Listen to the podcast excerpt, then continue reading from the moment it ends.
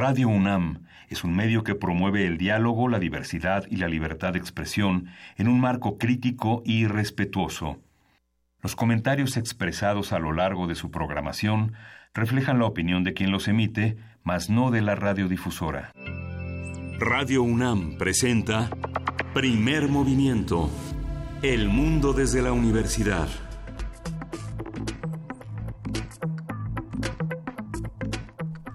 Muy buenos días a todos los que hacen comunidad con nosotros. En este momento son las 7 de la mañana, casi con 6 minutos. Y no, este programa no es un plagio, o bueno, uno, nunca sabe. Lo que sí sabemos el día de hoy, que nos llena de gusto y nos llena de entusiasmo, es que esta cabina se llena de vida con Berenice Camacho. Querida Berenice, buenos días. Hola Luisa, Luisa, un gusto estar por acá contigo, con toda la audiencia de primer movimiento en este martes 20 de noviembre, por cierto, 20 de noviembre. No olvidemos por qué, por qué dimos este fin de semana largo y a qué se debió, aunque estuvimos ahí tal vez detrás de, este, en nuestro sillón calientito, porque el frío ya, el clima lo amerita, pero no, ya es 20 de noviembre, martes, así es que vamos a arrancar. Muy agradecida de estar acá, eh, pues solamente por hoy, en la ausencia de Juana Inés de Esa y Miguel Ángel Quemain. A quienes les mandamos un abrazo. Les mandamos un abrazo. Pero tú quédate, Bere. Pues yo me quedo, yo me quedo, claro este que es sí. house, querida Bere, y nos da muchísimo gusto empezar este programa hablando de, a ver, que si no se le dice puente, que se le dice fin de semana largo, que si muchos temas difíciles de digerir este fin de semana, una oferta cultural muy grande que nos dejó algunos bastante roncos para comenzar esta semana. Pero no solamente eso, hablábamos de un plagio que se convirtió la burla de las redes sociales el día de ayer. Así es. Bueno, primero empezando, empezamos diciendo que ya tenemos logo, logotipo en la Ciudad de México. Esto no quiere decir que se vaya a cambiar la, la marca de CDMX, pero ya así lo anunció la jefa de gobierno electa Claudia Sheinbaum. Tenemos, habemos nuevo logotipo de la Ciudad de México. Este logo consiste en la abstracción del emblema de la Ciudad de México que se encuentra en eh, hacia el centro del Códice Mendocino, ¿no? De 1500 1940 y representa a la ciudad dividida en cuatro barrios. Seguramente ustedes lo han visto, este código ya antiquísimo que cruza la ciudad por cuatro lados en, un, en forma de X. Bueno, está emulando un poco eso, pero es por supuesto en una eh, estética mucho, mucho más abstracta. Pero por supuesto ya han salido en redes sociales aquellos abusados que dicen, no, este logo, este logo ya tiene nombre, ya tiene dueño. Lo que dijo Ver está muy bonito, pero... Pero no, ya han salido, ya han salido. La verdad es que ustedes pueden acercarse ahí a las redes sociales de la nueva, eh, bueno, de la siguiente jefa de gobierno y ver si les parece que es un plagio o no. A mí me parece que la forma es tan simple que se puede, pues es una X básicamente con cuatro puntos a los lados, eh, que se puede, pues sí, confundir de pronto con, porque es un, es una figura en sí misma, pues bastante común la X, ¿no? Y según esto representa pues la unidad, el cruce de caminos, la diversidad que existe en la Ciudad de México. Así es que pues ustedes deciden, ¿cómo lo ven? Lo que sucede también es que muchos comenzaron a decir, a ver, ¿qué es esto de Neural FX? Y empezaron a buscar y se, encontraron por ahí con una banda de New Metal de Monterrey que los mismos integrantes de la banda dijeron, oigan, ¿no, no les parece que, que luego se parece tantito. Un poquito un nuestro. poquito nada más. Por supuesto, esto se volvió motivo de burla. Eh, en, primer movimiento pensamos que tener una ciudad new metal, no sabemos si sea o no la mejor opción, pero bueno, por lo pronto sí, ya hay muchas convocatorias en change.org para bajar este logo, este plagio que muchos llaman de, Leopoldo. Ahora vamos a conseguir el nombre del diseñador. Él es Leonardo Vázquez Conde. Entonces vamos es a de Guadalajara él. Él es de Guadalajara. Así es. Eh, la banda es de Monterrey y el nuevo logo en, disputa, pues Ciudad de México. En, la Ciudad de México. Y bueno, los que firman pertenecerán a todo el país. Vamos a ver qué ocurre con todo esto, pero por lo pronto tenemos, querida Berenice, un programa lleno de información. ¿Con qué será que comenzamos esta mañana? Pues vamos a comenzar con algo bien interesante. Uno piensa de pronto que ya no se puede sorprender, que este mundo ya no tiene sorpresas, pero sí, sí las tiene. Vamos a estar hablando de, eh, en nuestra sección de mitos, eh, pues la gran noticia desde la semana pasada, ¿cuánto pesa un kilo? Una conversación con Héctor Vera, doctor en sociología, investigador del Instituto de Investigaciones de la Universidad sobre la Universidad y la Educación de la UNAM. Tendremos también nuestra sección Transformación de Conflictos. Estará como cada semana Pablo Romo, profesor de la Facultad de Ciencias Políticas y parte del Consejo Directivo de Serapaz.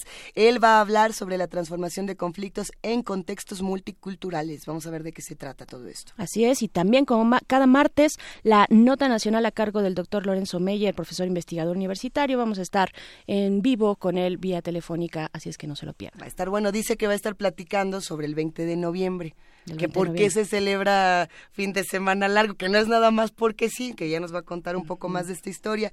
Y en la nota internacional, Argentina y su presupuesto. Qué drama y qué compleja la situación de Argentina. Estaremos platicando con Santiago Capraro. Él es profesor de tiempo completo de la Facultad de Economía de la UNAM. Por supuesto, y también en nuestra mesa del día, las comisiones de la verdad. ¿Qué significa esta figura para alcanzar la paz? O envía también de una justicia, de una justicia transicional, como le llaman. Estaremos en, conversación con Edgar Cortés, investigador del Instituto Mexicano de Derechos Humanos y Democracia. Esto, por supuesto, antes de eso, poesía, poesía necesaria y música también. Ah, vamos a tener muchas cosas. Y hablando de música, te queremos dedicar una canción, Berenice. Ay, qué belleza. Por eso me gusta venir tan temprano. como nos gusta mucho recibir a Berenice Camacho en esta cabina y realmente nos llena de entusiasmo, eso que de pronto como que quiso sonar muy punk, como que se quiso meter a la señal, es Size, la banda de Illy Keller, a quien, Qué bonito. Eh, por supuesto, recordamos todos los días. Eh, Size es una banda mexicana que muchos dicen fue la que empezó con el punk y esta canción nos gusta muchísimo porque se llama La cabellera de Berenice. Vámonos. Venga de ahí.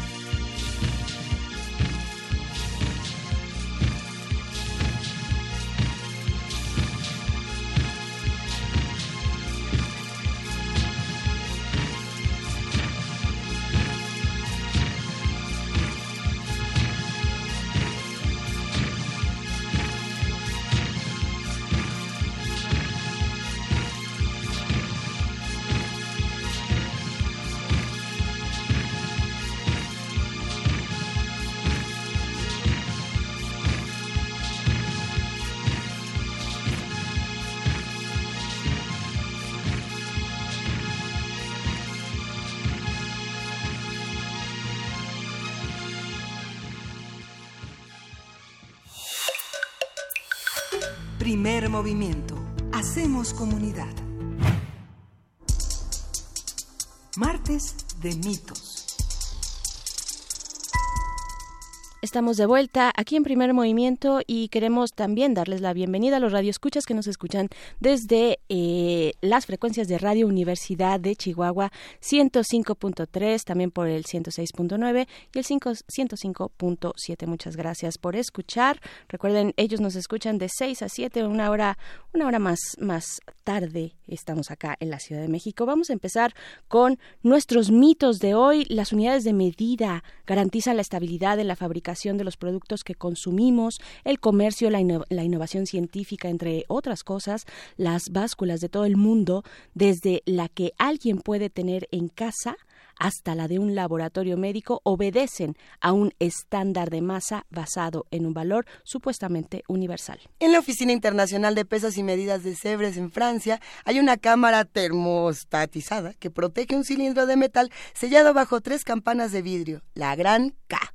La gran K, ese pedazo solitario de platino e iridio, ha definido la masa en todo el planeta durante más de un siglo. Ahora los representantes de más de 60 países votaron durante el la vigésimo sexta reunión de la Conferencia General de Pesos y Medidas en Versalles, Francia, para redefinir el kilogramo, así como lo escuchan. ¿Cuánto pesa un kilo? La pregunta. El kilogramo ya no se basará en un objeto físico, sino en un factor fundamental de la física llamado Planck, un número infinita. A ver, es que esto, esto va a estar interesantísimo. Es completamente diminuto. Comienza con 33 ceros tras su coma decimal y que describe el comportamiento de los fotones. ¿Qué quiere decir esto? Se va a poner buenísimo, ver. Y para eso, Luisa, vamos a platicar sobre la definición de las medidas, cómo ha evolucionado y qué implica para la vida cotidiana. Para ello nos acompaña Héctor Vera, doctor en Sociología y Estudios Históricos por la New School, School of Social Research e investigador del Instituto de Investigaciones sobre la Universidad y la Educación de la UNAM. Bienvenido, doctor Héctor Vera. Díganos, por favor, ¿qué es un kilo y cuánto, cuánto va a pesar ahora? ¿De qué se trata todo esto? Hola, ¿qué tal? Buenos días. Muchas gracias por la invitación. ¿Qué tal? Muy buenos días. Pues eh, empecemos. Dinos, por favor, pues primero, ¿qué, está, ¿qué pasó en Versalles y por qué esta congregación de científicos que deciden que el kilo va a cambiar? El kilo, entre otras medidas, ¿no? Sí, el kilo entre algunas otras medidas. Bueno, lo que pasó en Versalles el viernes pasado, el 16 de noviembre, fue, como ya comentaban, que se llevó a cabo la vigésimo sexta Conferencia General de Pesos y Medidas.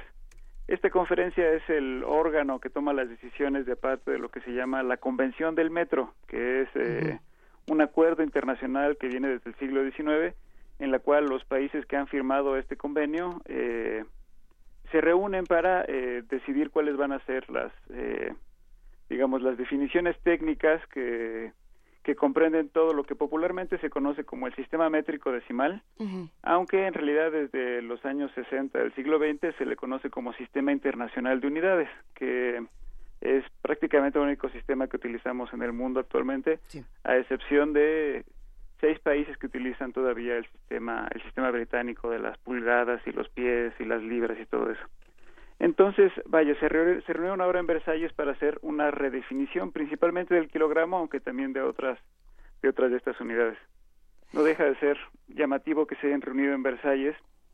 Imagino que lo hicieron esta vez ahí en el Palacio de Versalles porque era una ocasión especial digamos toda una generación ve culminado su trabajo respecto a esta redefinición del kilogramo, aunque que se hayan reunido en Versalles es, digo, un tanto irónico porque el sistema métrico decimal se, se creó como parte de la Revolución Francesa, que entre otras cosas lo que hizo fue eliminar a la monarquía que tenía su sede en Versalles a finales del siglo XVIII. Entonces decidieron buscar un, un, un lugar real para, una, para un sistema de medición esencialmente republicano pero bueno, eh, probablemente la ocasión lo ameritaba porque el kilogramo, como lo conocemos, no se no tenía una redefinición técnica desde hace 129 años.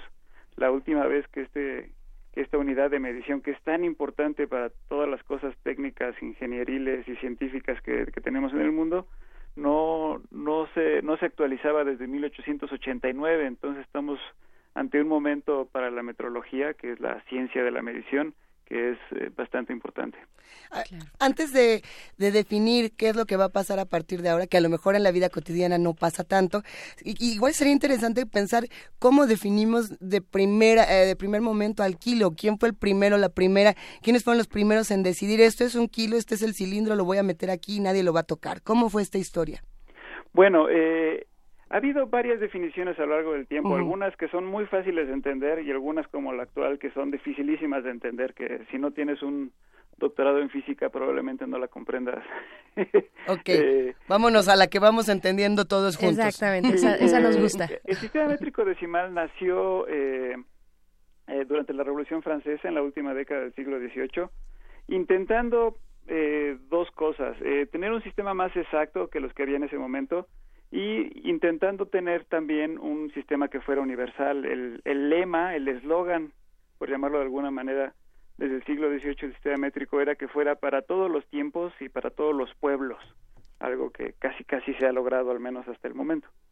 Eh, y lo que hicieron fue primero hacer una definición de la unidad de longitud, que es el metro, que en aquel momento lo, lo hicieron como una fracción del cuadrante meridiano, es decir, una fracción del, eh, uno de los meridianos que pasan por la Tierra, hicieron unos cálculos y decidieron, bueno, vamos a cortarlo en estas dimensiones y ese va a ser el metro. Después con el metro decidieron hacer el, el, el litro, que es la unidad de volumen. Entonces esta se hizo con un cubo que fuera de 10 centímetros por 10 centímetros por 10 centímetros. Y así nació el litro que conocemos y que utilizamos todos los días. Y después llenaron un litro de agua de agua destilada a su máxima densidad, como se le conoce, eh, y el peso de ese litro de agua, dijeron eso va a ser un kilo, un kilogramo. Entonces, eh, esas primeras definiciones del sistema métrico decimal, como pueden ver, son, son bastante sencillas. Las podemos comprender que el litro se deriva del, del metro, porque son es un, 10 centímetros al cubo, y luego, si llenas eso de agua, tienes un kilogramo. Entonces, hasta ahí todo va bastante sencillo con el kilogramo. Esencialmente, el kilogramo fue durante algunas décadas el peso de un litro de agua, por decirlo de su manera más simple. Ahora, por supuesto, calcular eso y dependiendo de las condiciones de temperatura o de altitud y demás, eh, esa, esa medición del litro de agua, que era un kilogramo, cambiaba. Entonces esto, eh, digamos, las variaciones ponen siempre muy nerviosos a los científicos que lo que quieren es que las cosas sean constantes y exactas. Entonces intentaron hacer lo más exacto que podían. En 1889 hicieron una redefinición que decía vamos a ese peso de un litro de agua, tal como lo podemos medir en este momento, eh, vamos a materializarlo en el objeto que pensamos que en este momento es el que menos variaciones puede tener. Entonces decidieron hacer este cilindro del que ya hablaban en la introducción, de platino iridio, eh, y dijeron, a partir de ahora ya no va a ser el peso de un, litro de agua, sino va a ser el, la masa, el peso de este cilindro que vamos a poner en una en una bodega aquí en eh, aquí en Francia. Donde nadie lo pueda tocar. Ni el aire le da. Es importantísimo no tocarlo no tocarlo con la mano porque si lo tocas con la mano le dejas grasa le dejas polvo y para la exactitud que han tomado las mediciones ya una de esas cosas sería sería este sería muy complicado. Es por eso que está bajo una triple campana de cristal para que la humedad o el polvo, el ambiente no lo, no lo afecten. Ahora, lo que se ha ido descubriendo a lo largo de las décadas, y esto se sabe desde hace mucho, es que, bueno, este, aunque sea un desgaste increíblemente mínimo de, átomos, 50 microgramos en 129 años. E, es, asombroso, vaya, lo que hicieron en el siglo XIX fue un, un logro eh, muy notable, hicieron muy bien su trabajo dadas las condiciones que tenían, pero eh, simplemente las condiciones ya no se prestaban para que se pues, siguiera siendo eh, tan exacto como se quería. Entonces se pasó mucho tiempo intentando encontrar una definición que fuera más estable y que no dependiera de un objeto físico, sino que dependiera de, una, de algo que se llama las constantes universales, que no cambian con el tiempo y con el espacio. Porque ahora cada vez que se quería hacer digamos, una refinación o, comparar un, un, un, kilogramo con otro kilogramo, habría que esperarse a que fuera alguien a París y abriera la bóveda y hiciera un cálculo lo más exacto posible, en fin, tenía, tenía varios problemas. Con esta nueva definición que está basada en la constante de Planck, que es una constante universal, ahora cualquier laboratorio suficientemente equipado puede hacer el cálculo y tener ya, digamos, en casa su propio, su propio kilogramo. Entonces esto lo va a hacer más democrático, más constante, eh, más exacto, aunque para esto hizo falta muchísimo, décadas de preparación y de debate entre científicos sobre cuál iba a ser el mejor camino para eh, llegar a esta nueva definición. Y además estamos hablando de microgramos, como ya decía Luisa. Un microgramo es la millonésima parte de un gramo. ¿Es esto cómo va, cómo impactaría en nuestra vida cotidiana? Eh, supongo que no en el día a día, pero sí cuando hablamos de grandes cantidades, ¿no? De grandes, por ejemplo, de mercancía, de mediciones mucho más grandes, donde ya se pueda sopesar un poquito, pues una diferencia, ¿no? Eh, mira, y esto es importante que los eh, que los radioescuchas de Radio UNAM eh, lo puedan oír. Eh, para la vida cotidiana esto no va a significar ningún cambio. exacto. Y, y, de hecho todo estuvo hecho para que fuera de esa manera. Eh, la metrología, la medición, eh, es efectiva cuando nadie se da cuenta de que está ahí. Cuando, cuando, las, cuando la, los sistemas de medición se convierten en noticia es o porque hubo un cambio como este del que estamos hablando o porque hubo un fraude. o, o, porque hubo un error fatal, digamos, ¿no? Claro. Usualmente su, su trabajo es no ser noticia. Entonces se hizo todo este todo este problema de redefinición técnica para que no haya cambios en la vida cotidiana. Ahora, eh, si tú estás, digamos, trabajando en el campo de la nanotecnología de estas máquinas ultra diminutas microscópicas o en la ingeniería de precisión, entonces sí, las pequeñas variaciones en millonésimas de gramo sí te resultan importantes. Y vaya, es previsible que para otros campos en el futuro también sean importantes. Entonces, todo está hecho para que eh, ningún comerciante a escala regular, digamos, o ninguna persona en su vida cotidiana eh, vea esto reflejado en ninguna forma de en ninguna forma de cambio. En realidad todo esto está hecho para que el kilogramo siga siendo el kilogramo. Aunque la noticia en muchos medios se reportó como el kilo ya no va a ser el kilo, en realidad la noticia debería ser el kilo va a seguir siendo el kilo durante mucho tiempo más lo, lo, bonito de noticias como esta, sector, es que también tenemos la oportunidad de reflexionar por qué llegamos a este tipo de medidas, que nos sirva ahora sí que para conocer, por ejemplo, el trabajo de Max Planck. Eh, seguramente muchos de los que hacen comunidad con nosotros son matemáticos, son académicos, se la saben y lo van a entender perfecto. Habremos muchos otros que todavía nos cuesta trabajo seguir un poco estas noticias. ¿Quién es Max Planck y por qué de pronto se toma tan en serio su trabajo para tomar eh, la medida del kilo, del nuevo gran kilo? Bueno, eh, eso tiene que ver, como decía, con que lo que mm. se está buscando es, digamos, atar las unidades de medición a constantes universales. Esto ya había pasado con el, con el metro, eh, con la unidad de longitud, que hace unas décadas había sido sustituido por una cosa que era casi idéntica al, al gran K, como le, le estaban llamando, al gran kilogramo, que también era una, era una barra de, de, platino iridio que también se había hecho en 1889, porque ahí se hizo, se hizo una reforma en aquella ocasión que se incluía todo, ¿no? Eh, entonces dijeron, bueno, e, esa barra también va a tener los mismos problemas que tiene el cilindro, eh, eh, el cilindro del kilogramo. Entonces lo que dijeron fue, primero, eh, lo, lo, unieron a una longitud de onda y luego un poco tiempo después a la, a la velocidad de la luz, que como aprendimos en, en, la escuela, eh, es una constante, una constante universal, es decir, no importa dónde hagas la medición, esa medición va a ser, va a ser constante. Entonces, lo que se pasó mucho tiempo los científicos buscando fue eh, una, un equivalente para hacer algo parecido con el, eh, con el estándar de masa, que era el, que era el kilogramo. Entonces, había varios posibles eh, caminos, unos tenían que ver con el número de Avogadro, otros tenían que ver con la constante de Planck, y eso fue unos debates que, que nosotros no seguimos y que no fue noticia, pero que entre la comunidad científica sí era de, de chongarse, digamos, ¿no? Entonces, eh, porque vaya, para ellos era muy importante y los posibles caminos para una mejor definición eran varios. Entonces, es, es importante que lo que pasó el viernes pasado allí en Versalles haya sido un voto unánime de los eh, representantes de los países de la Convención del Metro en esta conferencia internacional de pesos y medidas, porque eso fue el éxito de años de negociación científica, por decirlo de alguna manera. Y aunque no estamos acostumbrados a relacionar la ciencia con la negociación, es bastante, bastante importante. Quizá aquí el ejemplo que pudiéramos citar, eh, ustedes lo recordarán, fue que en el, en el año 2006 de pronto vimos en los periódicos la noticia de que el planeta Plutón ya no iba a ser planeta, sino que iba a ser ahora lo que llaman un planeta enano, que ya el sistema solar se había quedado sin uno de sus planetas. Así es. Esto pasó porque hubo una votación en la Asamblea General de la Unión Astronómica Internacional, donde dijeron, bueno, tenemos nuevas definiciones de lo que vamos a considerar que es un planeta y que no es un planeta, y Plutón ya no las cumple, entonces Plutón ya no va a ser un planeta. Pero el año pasado, un físico de la Universidad Central de, Florida, Philip eh, Metzger, publicó un artículo diciendo de que esa de que esa redefinición había sido arbitraria, que Plutón no era un planeta enano, sino que era un planeta con todas sus letras.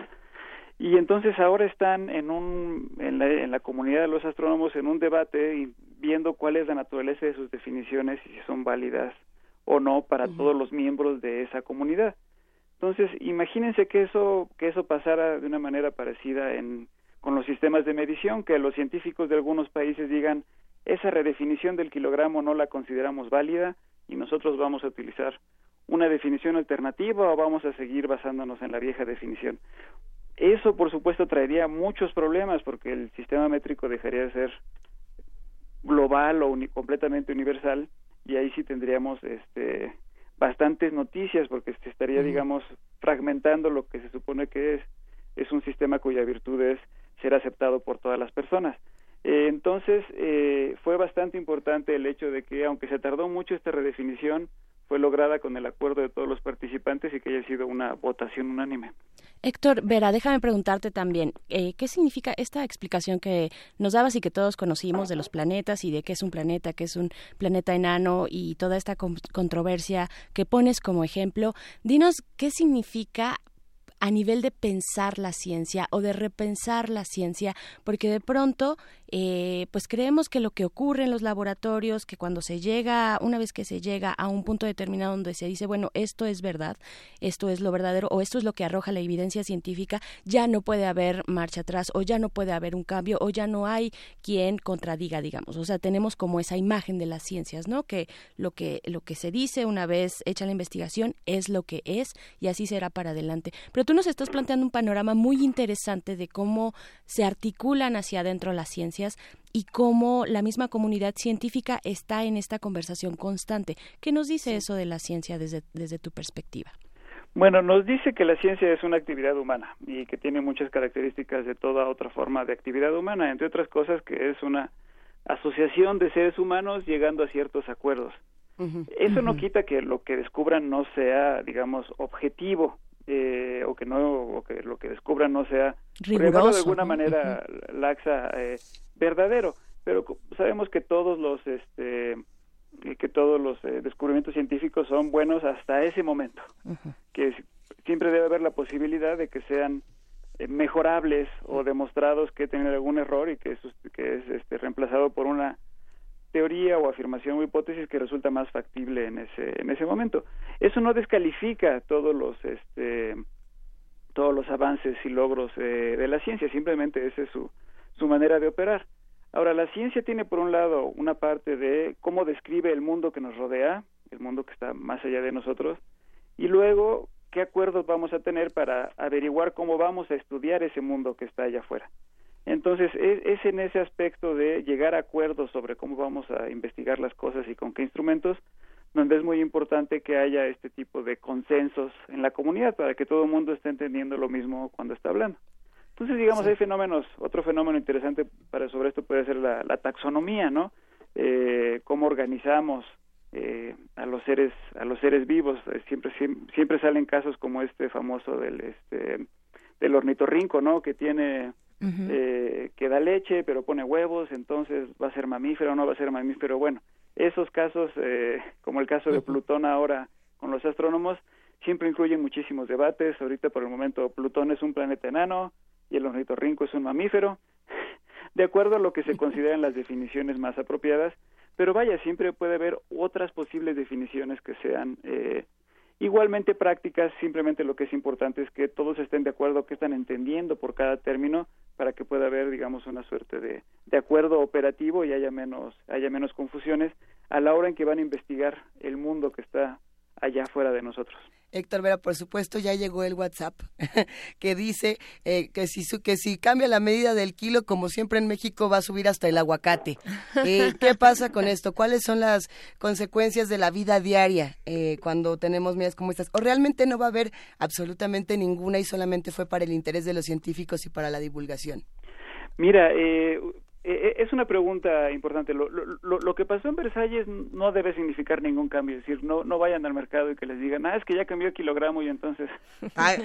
yo conozco dos que tres mercados donde nos la van a hacer. Sí, aquí se ha reinventado la medida del kilogramo en varios vamos mercados. a dar 950 gramos.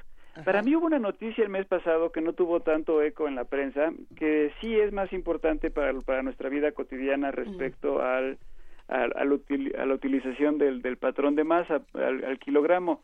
Miren, el, el, 17 de octubre pasado eh, se anunció que el presidente electo, Andrés Manuel López Obrador, eh, dijo que los inspectores de la Procuraduría Federal del Consumidor de la Profeco ya no iban a existir, que iban a dejar de hacer su trabajo porque se prestaba a muchas eh, pequeñas corruptelas donde llegaba el inspector de la Profeco a los comercios cotidianos, a los mercados, a la tiendita y ellos son los que tienen el trabajo de verificar las básculas del comercio. Si ustedes van al mercado, a una tienda, al supermercado, van a ver que hay unos, unos hologramas con, con, el, con el año, que es parecido al engomado del, del, del verificentro de los automóviles. Uh -huh. Eso significa que fue un inspector de la Profeco que revisó la báscula, eh, que vio que funcionaba adecuadamente, que un kilo era un kilo, y le puso, digamos, ahí el sello de aprobación de la Profeco. Y eso es la máxima garantía que teníamos de que eh, esa de que ese instrumento pesaba adecuadamente. Eso es la garantía que teníamos como consumidores. Sí. ahora lo que se está insinuando con esa declaración es que ese trabajo no se estaba haciendo bien. Ahora eh, el anuncio del presidente electo fue que ya no que esos inspectores ya no iban a trabajar. Eh, va a ser muy interesante ver qué pasa. No no ha habido nuevas noticias. Eh, ojalá después haya clarificaciones. Porque eso sí puede tener obviamente repercusiones muy directas para el consumidor. Es decir, necesitamos que todas las básculas que digan que pesan un kilo estén uh -huh. pesando un kilo y eso requiere constantemente estarlas revisando porque a lo mejor el comerciante no de mala fe está midiendo mal, simplemente su, su aparato está caduco, está mal calibrado, eh, tuvo alguna variación aquí y allá.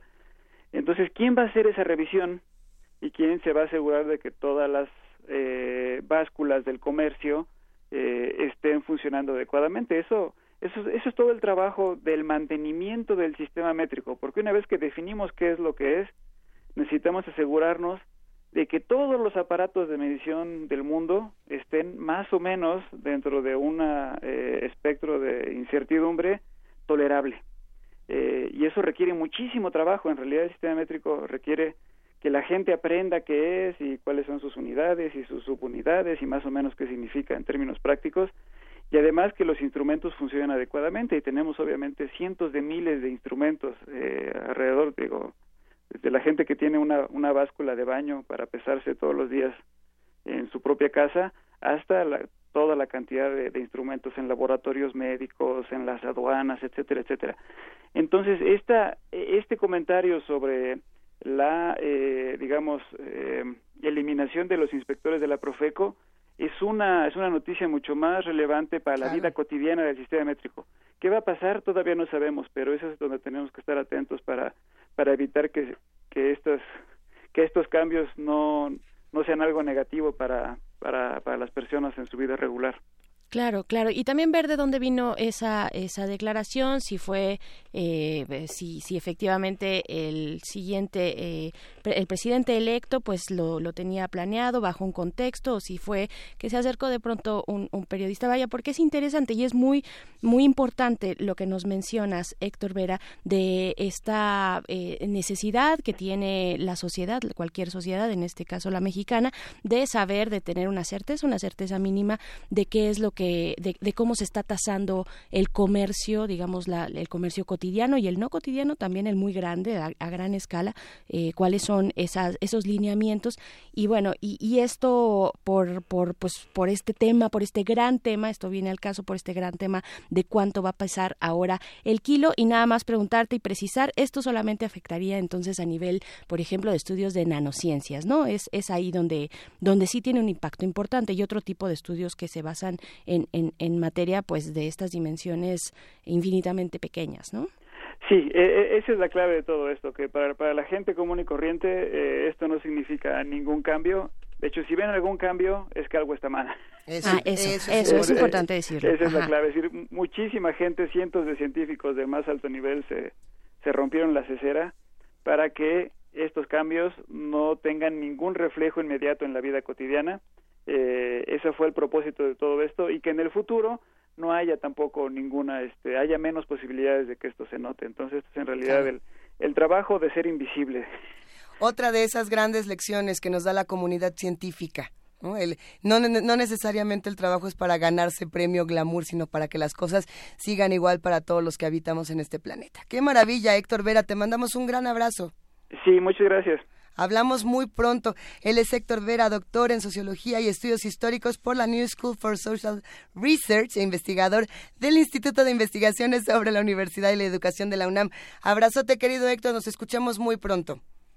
Bueno, creo que ya se fue. nosotros también nos vamos, regresamos en un momento más. Vamos a escuchar a continuación la banda de logo de la CDMX. ¿No? ¿No, no los vamos a escuchar? ¿Es Neural FX? Al rato lo vamos a poner. No, no es cierto. En este momento tenemos una canción, querida Berenice, que se llama Funky Guru. Esto es de Prem Joshua. Vamos a escucharlo.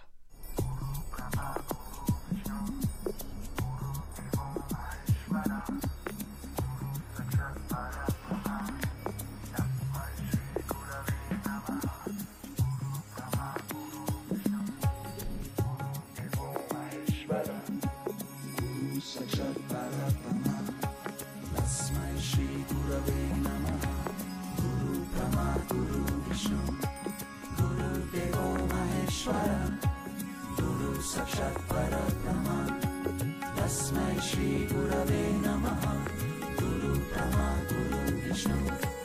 गुरुदेवो महेश्वर गुरु साक्षात् परब्रह्म। तस्मै श्रीगुरवे नमः। गुरु ब्रह्मा गुरु विष्णु। गुरुदेवो महेश्वर साक्षात् परब्रह्म। तस्मै श्रीगुरवे नमः। ब्रह्मा गुरु विष्णु। गुरु देवो महेश्वर गुरु साक्षात्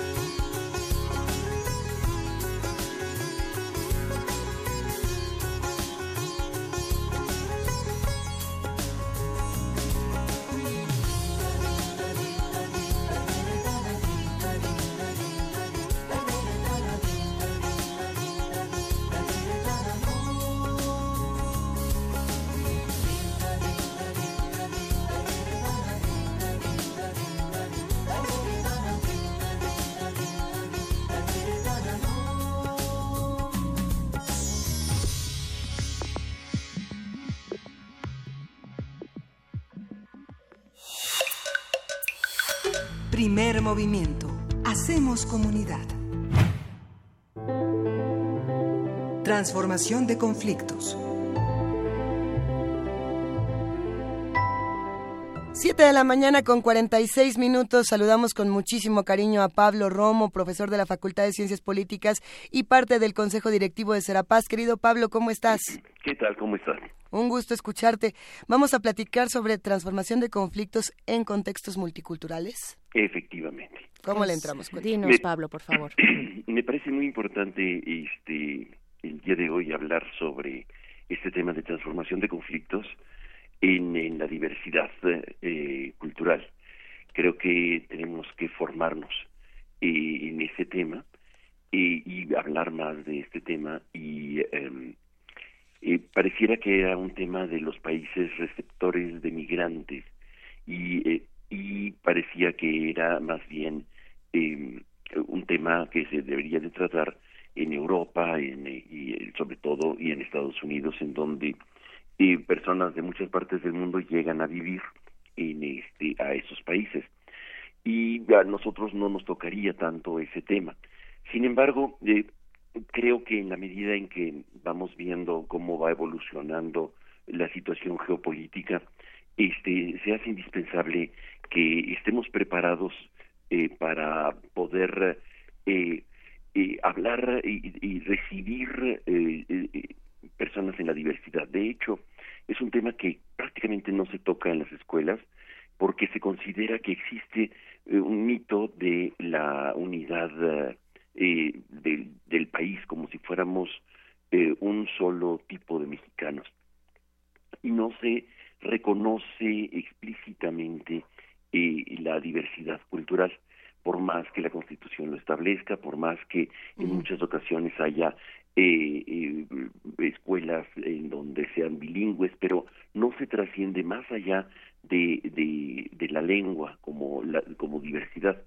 Y creo que parece que es importante abordar el tema de, desde las escuelas, de que existen em, contextos en los cuales eh, la diversidad es el factor eh, fundamental de, de, de, la sociedad.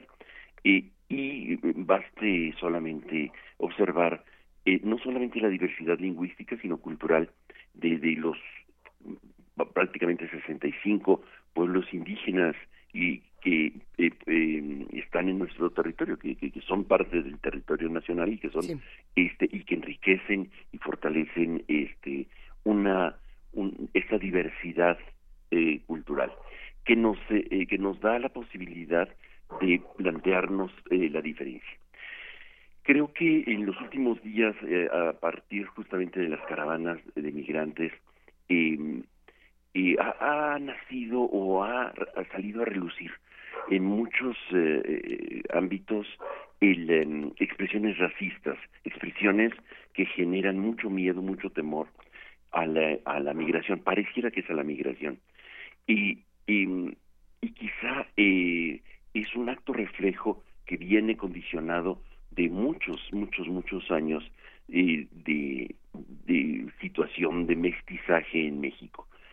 Ante todo, hay que reconocer que em, somos como humanidad y no solamente como sociedad mexicana eh, mestizos, ¿no? Eh, creo que es importante recuperar la historia de los miles y miles de años de humanidad en los cuales este el mestizaje nos ha ayudado a sobrevivir. Gracias al mestizaje hemos podido este, seguir como humanidad y ser lo que somos hasta el momento. Eh, si hubieran permanecido este, en la endogamia en las, eh, eh, los grupos humanos, seguramente hubieran perecido.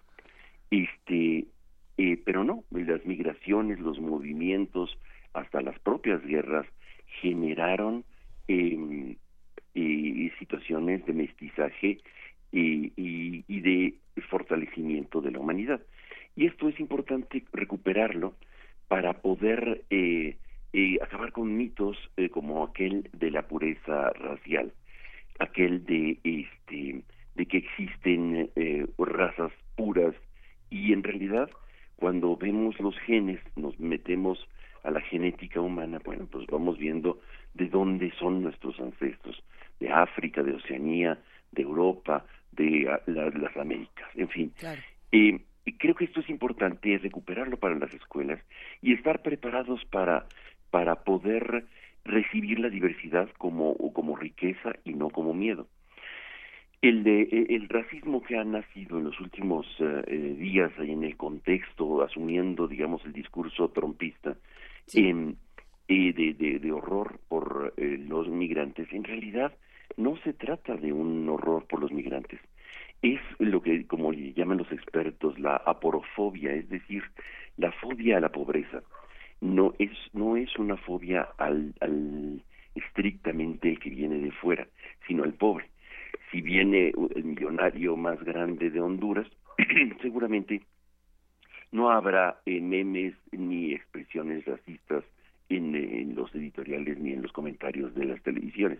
Este, y entonces, aquí hay una situación de miedo a la pobreza, de esta expresión de la aporofobia, y que es no es otra cosa sino miedo a perder nuestro trabajo, a, una competencia con en el lugar en el que estoy.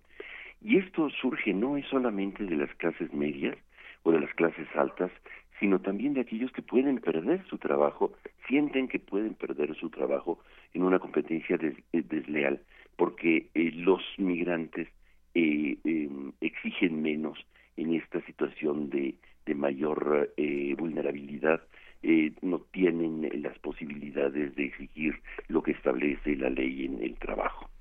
Este en, e, es, es, fundamental entonces discutir y abrir el tema porque muchas veces eh, se utiliza, como lo hemos visto en Estados Unidos, a los migrantes como chivos expiatorios de situaciones de, de fracasos en los modelos económicos. Y en realidad son los que están sosteniendo eh, y están realizando eh, trabajos en condiciones eh, bastante precarias por su propia condición de inmigración y de falta de documentos. Pablo, permíteme preguntarte, eh, por ejemplo, hay otras visiones sobre el tema del mestizaje en nuestro país, una de ellas de, Federico Navarrete Linares, estoy tratando de recordar si es en el libro México Racista, estoy tratando de buscar en qué libro es, donde él dice, el mestizaje en México no existe, eh, fue colonización y en realidad esa colonización lo que hizo fue además eh, marcar un clasismo muy profundo en nuestro país. ¿Tú cómo ves esta, esta otra visión? es muy interesante, pero el mestizaje está ahí, está forzado, por eso decía también este, el mestizaje se ha dado en la historia de la humanidad también por guerras, porque eh, el sometimiento, el sometimiento de poblaciones se expresa también por la violencia sexual. Este, y entonces eh, se generan situaciones de, de, mestizajes forzados. Este, en realidad, eh, este, esta expresión de, mestizaje puede ser muy violento, ¿no? En el, en el fondo, pues desde de lo tenemos como como una situación de, de, un trauma y quizá lo reproducimos no y lo y lo y lo contagiamos. Por supuesto estoy completamente de acuerdo eh, en lo que dices Lisa en el sentido de que reproducimos esa violencia que hemos sufrido históricamente. Es una violencia ancestral que no solamente proviene de Europa sino los aztecas tampoco eran así como muy este condescendientes con los pueblos sometidos. este pero en fin yo creo que es importante este eh, reconocer recuperar hacerlo consciente para empezar a, a, curarnos a curarnos. De alguna manera hay una eh, especie de trauma histórico social lo, lo, lo vemos con Octavio Paz en el laberinto de la soledad este y y que es indispensable eh, eh, recuperarnos y curarnos y poder eh, no reproducir nuevamente, así como se reproduce, por ejemplo, este el patriarcado en las familias. Así es. Este, así reproducimos también el racismo en las familias. Este eh, y quizá por mucho miedo, por mucho terror, por mucho desconocimiento y por mucha este prejuicios y, y, que, que, hay en, eh, en la propia identidad eh, y la propia asunción de, de sí mismos dentro de dentro del contexto nacional, por ejemplo, ¿no? Ah, eh, los desafíos que están planteando los las migraciones, la diversidad y, y los otros y las otras es este frente a eh, en las escuelas particularmente es la, la búsqueda de lo diverso como como riqueza y no como eh, y no como un obstáculo para este eh, para el aprendizaje o para el desarrollo o para la prosperidad. Y creo que este, aquí es eh, un, un, punto clave Luisa que tenemos en, en las escuelas los quizá los migrantes o los diversos los que no hablan el mismo idioma tienen a veces la desventaja frente a los al conjunto vamos a decir de receptores que este de tienen la ventaja estos de em, eh, del idioma de, de, la comprensión más rápida de, del, del manejo más rápido de, de las de las ideas que se están desarrollando en la escuela etcétera creo que esto es indispensable como evidenciar por más que pudiera ser este obvio creo que es, es fundamental eh, revernos en el espejo y pensar qué vamos a hacer desde las escuelas hasta los grandes espacios de comunicación para evitar eh, la polarización social o la construcción de imaginarios sociales eh, de chivos expiatorios, ¿no? Lo que dice eh, eh, René Girard a propósito del chivo expiatorio. Claro, Pablo, Pablo también eh, yo creo que no es necedad y no es obviedad hablar de esto. Ya lo ya lo hemos visto eh, con este fenómeno que además ha tomado que, tiene migración, eh, perdón, que tiene proporciones muy específicas este fenómeno migrante ante el cual estamos en este momento, específicas y nuevas, ¿no?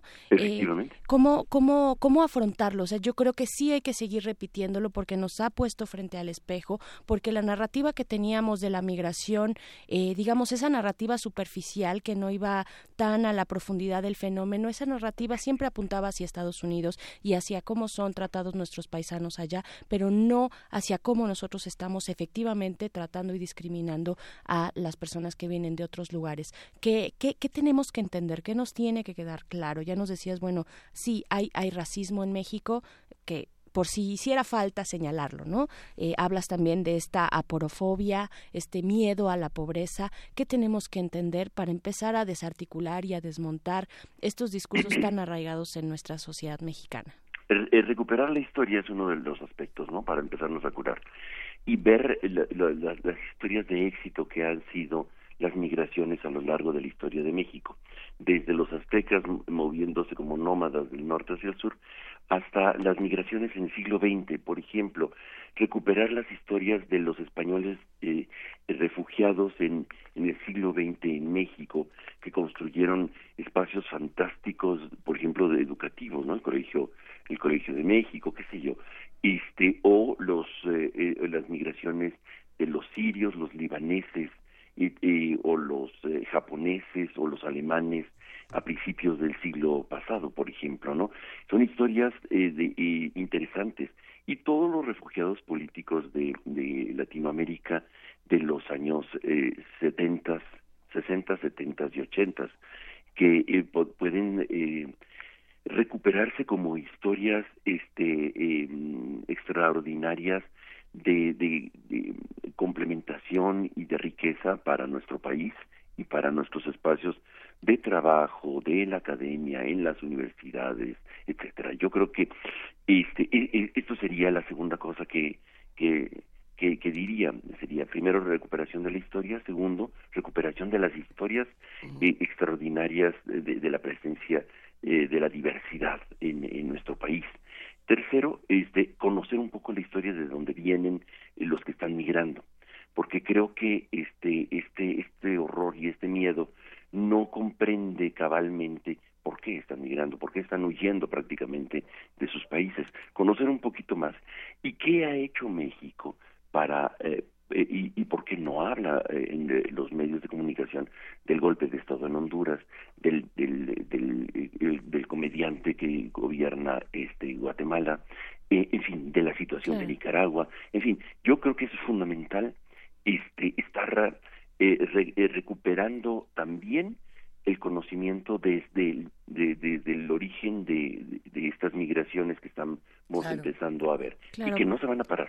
Sí, por supuesto, Pablo. Pablo Romo, importante decir también que de pronto la libertad de expresión y de prensa en esos países no está garantizada y no hay fuentes eh, confiables de pronto de información. Esa es la otra cara. También, Pablo Romo, muchísimas gracias por esta conversación. Muchísimo, Berenice, que estés bien, Luisa. Qué gustazo, querido Pablo Un abrazo. Romo. Oigan, ya se acabó la hora. Nosotras aquí muy contentas con Pablo Romo, a quien le mandamos un apapacho. Está Berenice Camacho en esta cabina y estamos disfrutando muchísimo esta primera hora. Despedimos a todos los queridos amigos de Chihuahua. Gracias por hacer comunidad con nosotros. Y bueno, vamos a una pausa y ya volvemos. Síguenos en redes sociales. Encuéntranos en Facebook como Primer Movimiento y en Twitter como arroba PMovimiento. Hagamos comunidad.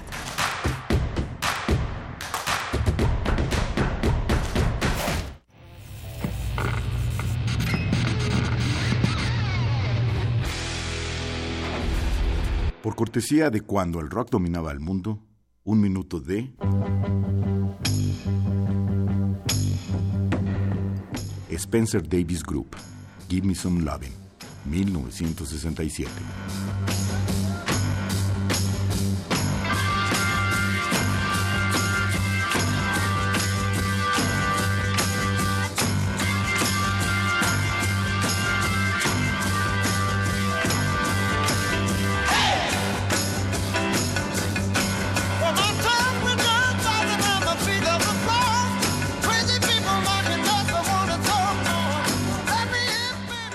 Escúchanos todos los viernes a las 18.45 horas por esta frecuencia. 96.1. Radio UNAM, Experiencia Sonora.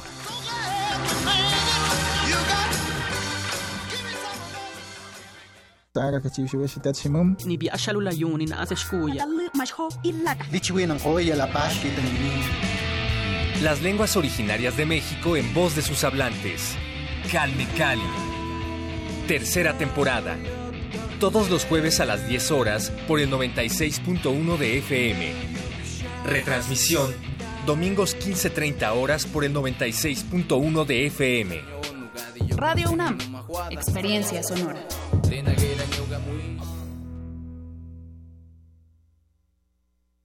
Este es un momento de alegría para todos, porque iniciaremos un cambio verdadero por la vía pacífica. Es un momento histórico para el pueblo de México. Los gobernantes electos de Morena estarán a la altura y serán ejemplo de honestidad, austeridad y eficiencia. Los legisladores y funcionarios estarán al servicio de la nación. Morena gobernará para todos. Gracias por tu voto. Juntos haremos historia. Morena, la esperanza de México. El Museo Nacional de Arte abre sus puertas a la exposición Saturnino Herrán y otros modernistas. La muestra reúne 86 piezas entre pinturas, dibujos, fotografías e impresos, las cuales representan un recorrido por las etapas de producción del artista. Complementan la exhibición obras de Alberto Garduño, Alfredo Ramos Martínez, Ángel Zárraga, Francisco Goitia y Germán Gedovius. Saturnino Herrán y otros modernistas se puede visitar en el Museo Nacional de Arte, calle Tacuba número 8, Centro Histórico. Mm, nada como caminar por las calles y percibir la otra ciudad. Esa alternativa escondida entre el bullicio y el asfalto. Se parte de Escaparate 961. La revista cultural que te ofrece las otras opciones. Viernes a las 15:15 por el 96.1 de FM. Radio UNAM, Experiencia Sonora.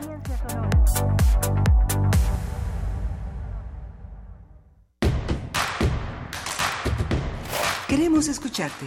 Llámanos al 55 36 43 39 y al 55 36 89 89.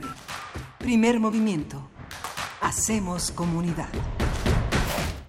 Son las 8 de la mañana con 4 minutos y nos da muchísimo gusto compartirles a todos los que hacen comunidad con nosotros que está Berenice Camacho en esta camida. Queridísima Bere, buenos días otra vez. Muy buenos días, Luisa. Buenos días a los que están del otro lado de la bocina escuchándonos en este martes 20 de noviembre. Un gusto estar acá a nombre de los que solamente por un momento estarán ausentes, que es Juana Inés de Esa y Miguel Ángel Quemain. Oye, hablando, hablando de Juana Inés de Esa, escribió Pablo Extinto, a quien le mandamos un abrazo porque ya estaba diciendo que no le mandamos mandamos abrazos. Hola, y puso, puso algo así como, voy a aprovechar que no está Juana Inés para pedir mi saludo. Ahorita le hablamos, ¿eh, Pablo? Ahorita te vamos a acusar, te vamos a acusar. Pero no solamente Pablo Extinto está con nosotros, nos acompaña Atronador R. Guillermo, nos acompaña también Mario Mora, que además estaban mandando unos muy buenos gifs ahí con Vania Nuche del Café, bastante divertidos en redes sociales. Eh, ¿Quién más está por acá? Miguel Ángel Gemirán, Mar Heaven, El Zarco, abrazote, Eduardo Mendoza, Marta Elena Valencia, un abrazo, Justicia, muchísimos que nos escuchan y que ya nos están tuiteando. Para todos ustedes habrá música en este programa, tendremos más noticias, por supuesto, algunas chistosas, otras muy duras y muy complejas.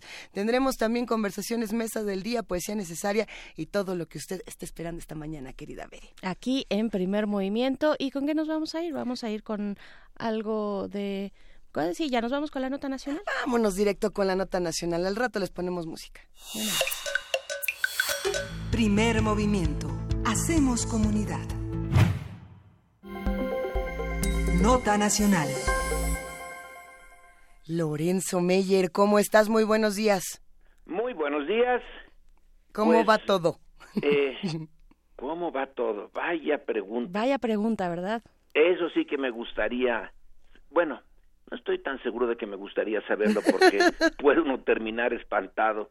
Eh, la inocencia de no conocer cómo va todo permite vivir eh, más o menos eh, tranquilo la mayor parte de las veces. Pero en fin, ¿Qué tal que nos preguntamos mejor cómo llegamos hasta aquí? ¿Cómo llegamos al 20 de noviembre? ¿Cómo llegamos al 20 de noviembre? Bueno, yo proponía, eh, y ustedes supongo aceptaron, que en esta ocasión habláramos sobre el 20 de noviembre. Así es. Porque es 20 de noviembre. Para una buena parte de los eh, habitantes de esta ciudad, el 20 de noviembre es una calle, una calle más o menos importante en el centro y nada más. La idea de la Revolución Mexicana que se inicia formalmente ese 20 de noviembre de 1910 creo que está bastante alejada eh, no es eh, algo que se comente que interese eh, menos que preocupe es algo ya eh, que dicen que pasó hace mucho tiempo y no tiene mayor interés. Pero bueno, de todas maneras eh, se celebra y una enorme cantidad de gente se está muy a gusto con que se celebre. Si no es exactamente el día 20, ahora se hacen puentes y en esta ocasión le cayó al día 19, pero sin saber por qué aceptan que es día de no trabajar y con eso es más que suficiente. Pero creo que una eh, sociedad debe de tener memoria de las cosas importantes que sucedieron y que la formaron. Si México está como está, para bien y para mal, eh, tiene que ver mucho con la revolución mexicana. Esa revolución que se inició no como revolución, en realidad, Francisco y Madero no tenía intenciones de ser el líder de una revolución, aunque él usó también, como muchos otros, la palabra revolución. Se usaban desde, desde el siglo XIX eh, términos como revolución para eh, nombrar otras cosas, levantamientos, pronunciamientos, etcétera, que no eran revoluciones. La idea de revolución es la eh, propia de un cambio social profundo, rápido, que trastoca la estructura de clases y la economía, eh, el sistema económico de una sociedad. No era esa la idea de Madero cuando lanza eh, el plan de San Luis y lo lanza el día 20 de noviembre y a una hora precisa en la tarde, porque era el momento en que los instrumentos legales para eh, reclamar al gobierno que las elecciones de 1910 no habían sido legítimas, ese era el momento en que se cumplía el plazo. Cuando uno eh, recuerda que la memoria me puede fallar, pero que era a las 5 de la tarde del 20 de noviembre que Madero llamó al pueblo mexicano a levantarse en armas, uno dice, bueno, ¿qué le pasó? ¿Por qué a las 5 de la tarde? ¿Qué era la hora de tomar el té o qué pasa? Sí, ya bastante tarde, avanzado el día. avanzado el día, bueno, era porque se cumplía exactamente al minuto el plazo que se había legalmente que se había dado para pronunciarse sobre la legitimidad o no legitimidad de la elección que le dio una vez más el triunfo a Porfirio Díaz. Obviamente que ya todos sabían que iba a decirse que esa elección era eh, legítima y entonces se inicia un levantamiento armado que proponía realmente el cambio de gobierno, pero no una revolución, volver eh, o quizá por primera vez poner en marcha bien desde el punto de vista democrático la, la constitución de 1857.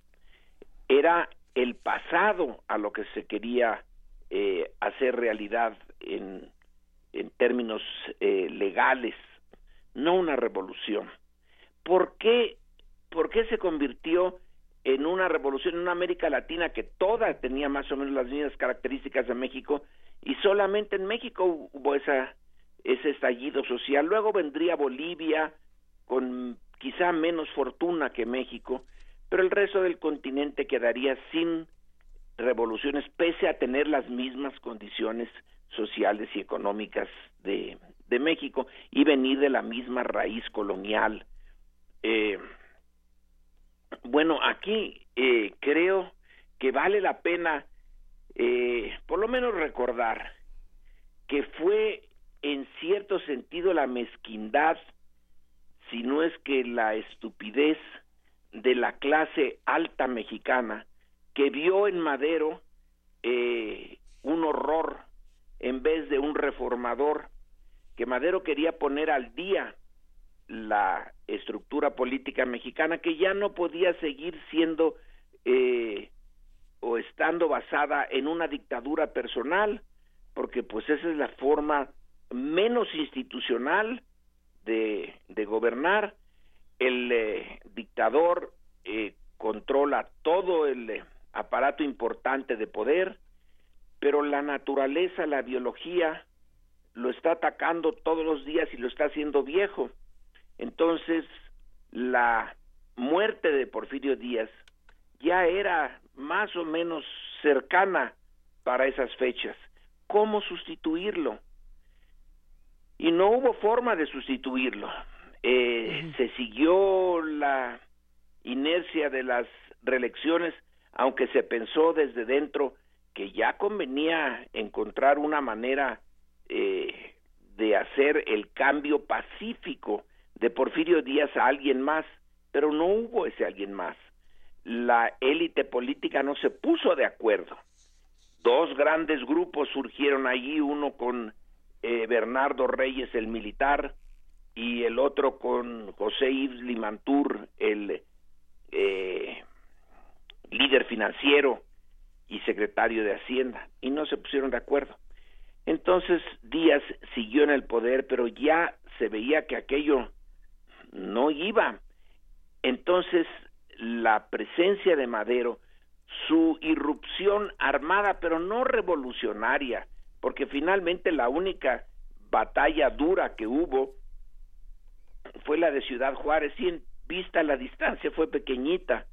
Todo estaba igual que antes, con una diferencia que ya no era Díaz el presidente, ya se había instalado la idea de la no reelección, y Madero, por lo tanto, prometía que después de cuatro años otra persona entraría y tendría lugar la renovación de la élite.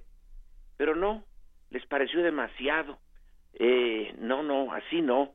Mejor algo más seguro, una dictadura militar, que es en realidad la primera dictadura militar de México, porque las del siglo XIX había muchos generales con Santana como el ejemplo más conspicuo, pero el país no estaba para ser militarizado, necesitaba un mínimo de industrialización, de ferrocarriles, de eh, organización para poder ser eh, militarizado y eso fue lo que Huerta intentó. Para 1914 ese intento fracasa y entonces sí viene la verdadera revolución.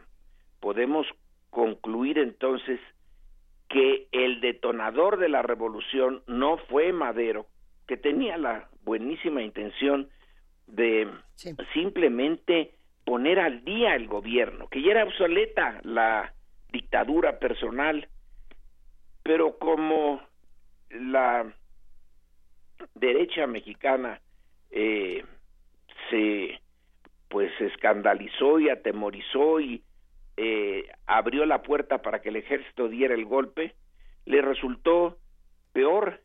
Realmente y literalmente el tiro salió por la culata.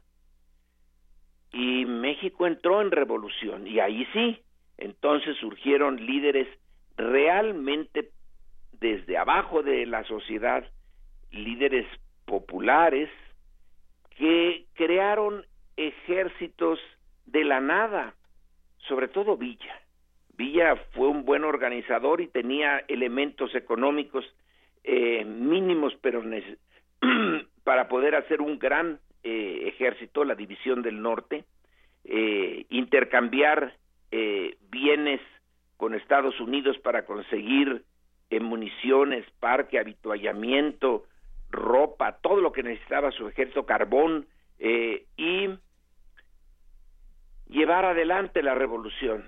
Al final, ni él ni Zapata pudieron eh, quedar en la cumbre de la nueva pirámide del poder. Quedó un personaje bastante conservador, nada carismático, y la revolución tomó ese tono eh, que no era del todo revolucionario con Venustiano Carranza, pero que finalmente desemboca en Lázaro Cárdenas y Lázaro Cárdenas sí hace lo que se requería para que México se transformara. La reforma agraria, la expropiación petrolera, el apoyo a los sindicatos, el apoyo a los mexicanos de abajo. Duró poco, pero dejó una huella.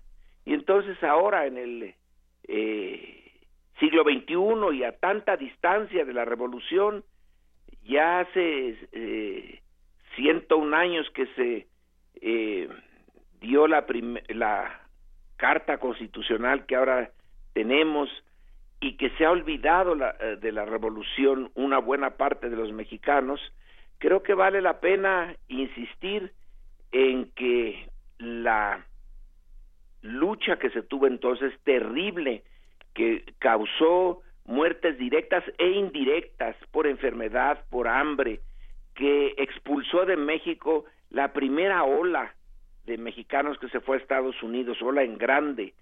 Eh, todo eso eh, se, no, no estaba escrito por el dedo de Dios que así sucediera. Claro. Fueron en cierto sentido, y ahí vuelvo a mi punto y con esto me retiro, fue la cerrazón de la derecha mexicana, la que no quería eh, ningún cambio en una posición cómoda, porque era una oligarquía, una oligarquía como la de hoy. No hay mucha diferencia entre, en el fondo, entre la oligarquía de hacendados, comerciantes, eh, mineros, de la, bueno, los mineros eran más bien extranjeros ya, de principios del siglo XX, y la de hoy, que también tiene sus mineros, por cierto. Claro. Eh, pero tiene otra, ya está más, eh, eh, es más plural, pero de todas maneras es la renacimiento de una oligarquía fuerte. Vamos a ver si dejan eh, que México sí se ponga al día en lo político, en lo social, en lo cultural.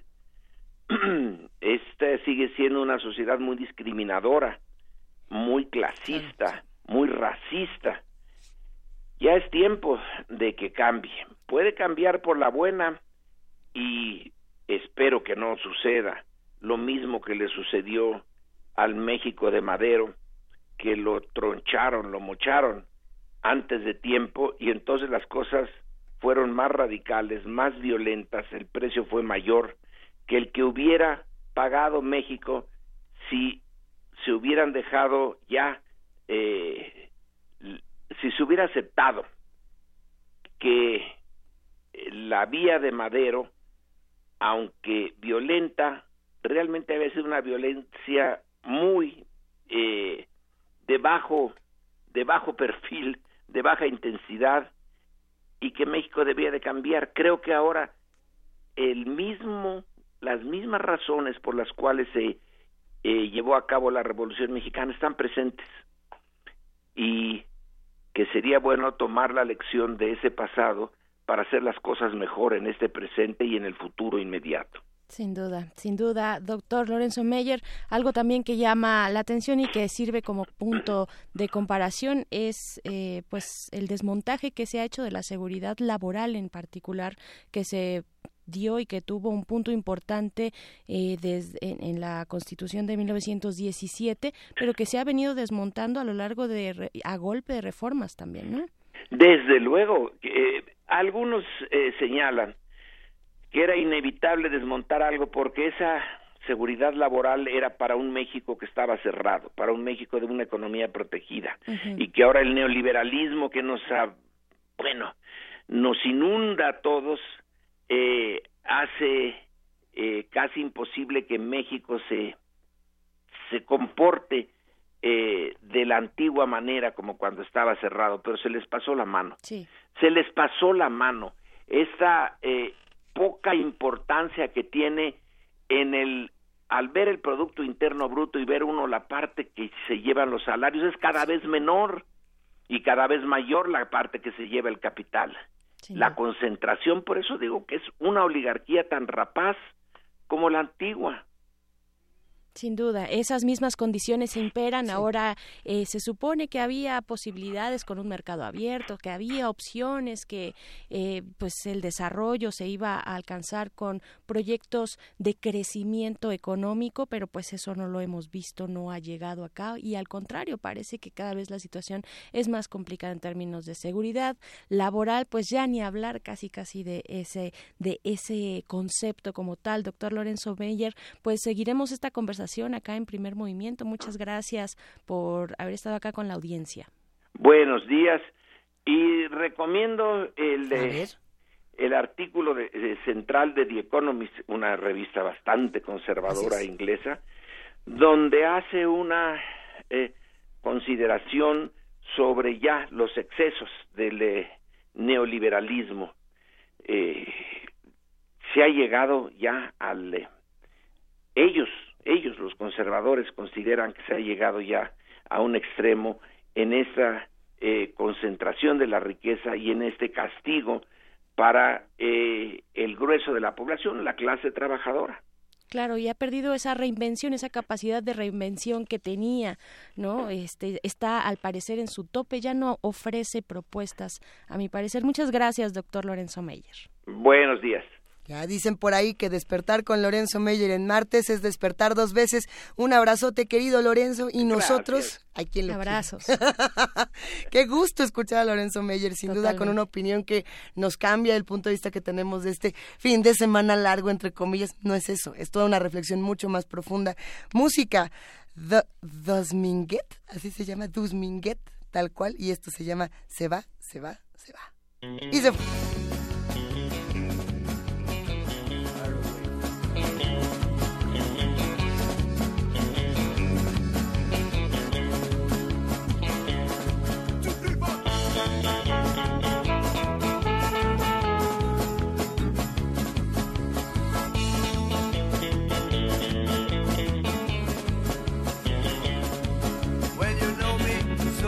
much worse.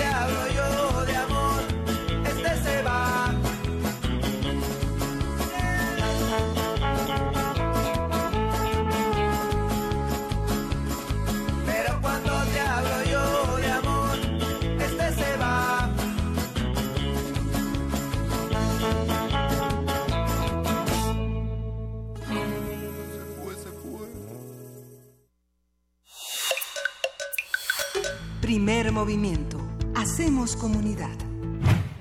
Y bueno, en este momento son las 8 de la mañana con 27 minutos fuera del aire. Ver, estábamos platicando un poco de la situación de seguridad en distintos festivales que se llevaron a cabo este fin de semana en nuestra ciudad. Así es, para aquellos que pudieron ir a acercarse a ese, a ese festival que ya lleva sus años, sus ediciones aquí en la Ciudad de México, pues de pronto salen también estos, estas notas, estas notas, pues interesantes, interesantes de ver como con, como con distancia, ¿no? Este, Luisa, esta, esta nota que ya comentabas tú fuera del, del aire. Estamos hablando, por supuesto, del Corona Capital 2018. Si alguien fue, cuéntenos si le gustó, si no le gustó, si le parece que es nada más este, una derrama económica sin sentido. Ah, Platíquenos, estamos en arroba P Movimiento, en diagonal Primer Movimiento UNAM. La noticia es que va, a ver, se las vamos a contar como si fuera chisme. A ver. Va una persona caminando y le roban su celular. Se lo reporta con los de seguridad y les dice, oiga, esa señora de ahí me robó el celular y cuando llegan con la señora le encuentran 19 celulares. 19 celulares. 19 O sea, celulares. Esta noticia aparece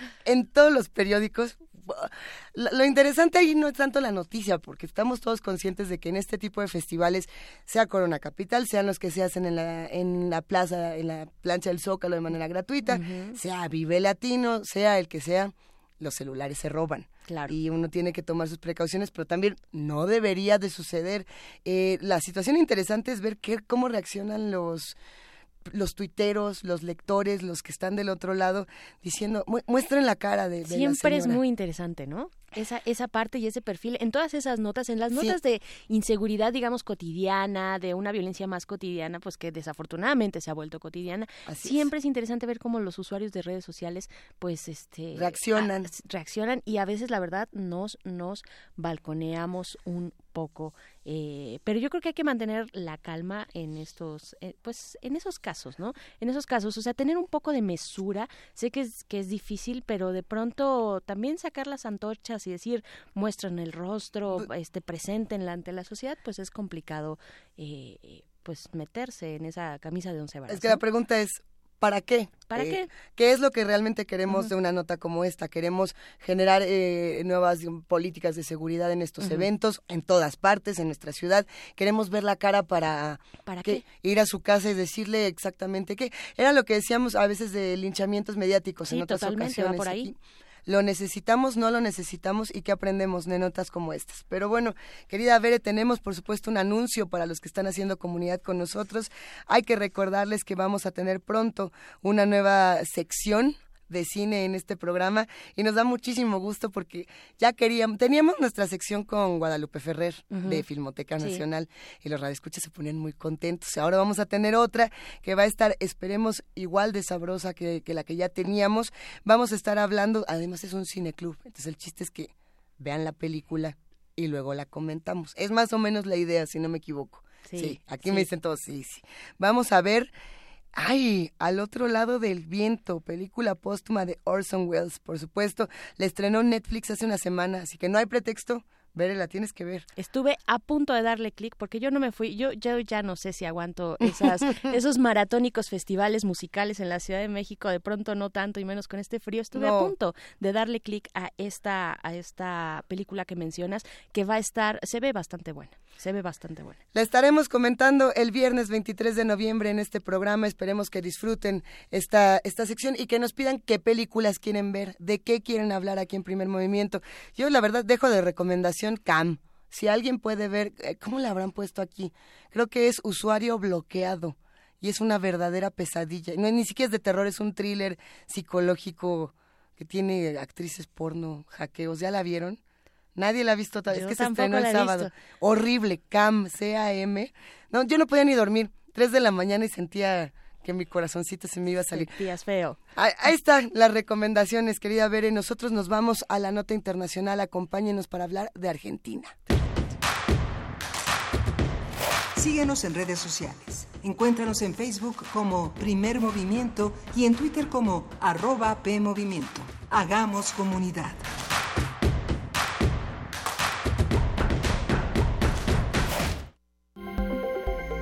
Nota Internacional. Tras 13 horas de debate, el Senado argentino aprobó la madrugada del jueves el proyecto de presupuesto para 2019 con 45 votos a favor, 24 en contra y una abstención. Los legisladores avalaron el documento que plantea recortes en salud, educación, cultura, obras públicas y vivienda. Ya sabes, ¿quién necesita vivienda, educación, no, salud? Derechos básicos. A nadie. Nosotros aquí definitivamente no. Bueno, vamos a ver.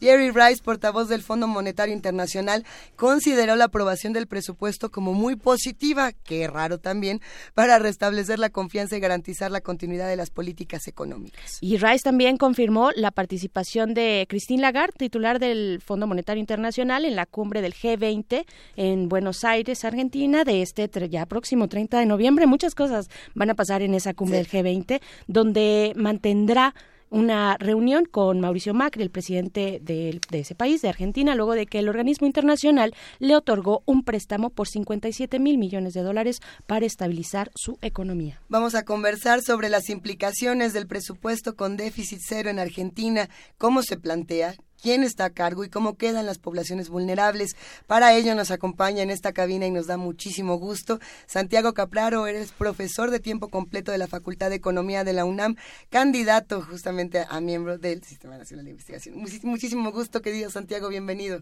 No, un gusto, el gusto es mío y muchas gracias por, por invitarme para conversar de este tema un poco lúgubre. Un poco, un poco, y también complejo de pronto, ¿no? Saber cómo, cómo se plantea un presupuesto. Bueno, ya dábamos todo este contexto eh, frente a la cumbre del G20 en Buenos Aires, sí. ¿no? ¿Cómo se planea, empecemos por lo básico, un presupuesto anual de un país con el tema que es expectativa déficit cero? ¿Qué, qué elementos están jugando, no? Ahí, ¿qué, ¿Cuáles están en juego? Exactamente. Primero lo que tenemos que a pensar ver. es qué es un presupuesto. Un presupuesto es lo que un país quiere de sí mismo, ¿sí?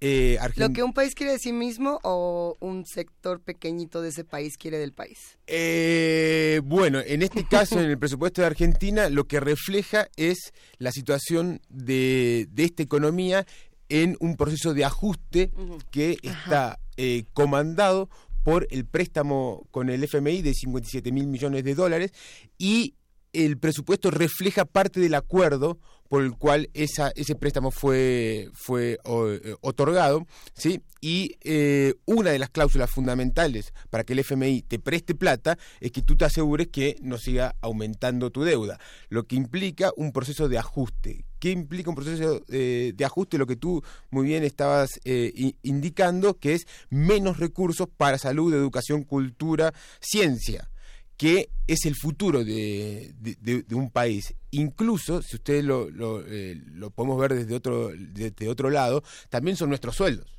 o los sueldos de los argentinos que hacen nuestras actividades, profesores, eh, eh, maestros, médicos, enfermeras, gente de la, de la cultura como, como ustedes. Entonces, implica también menos gasto.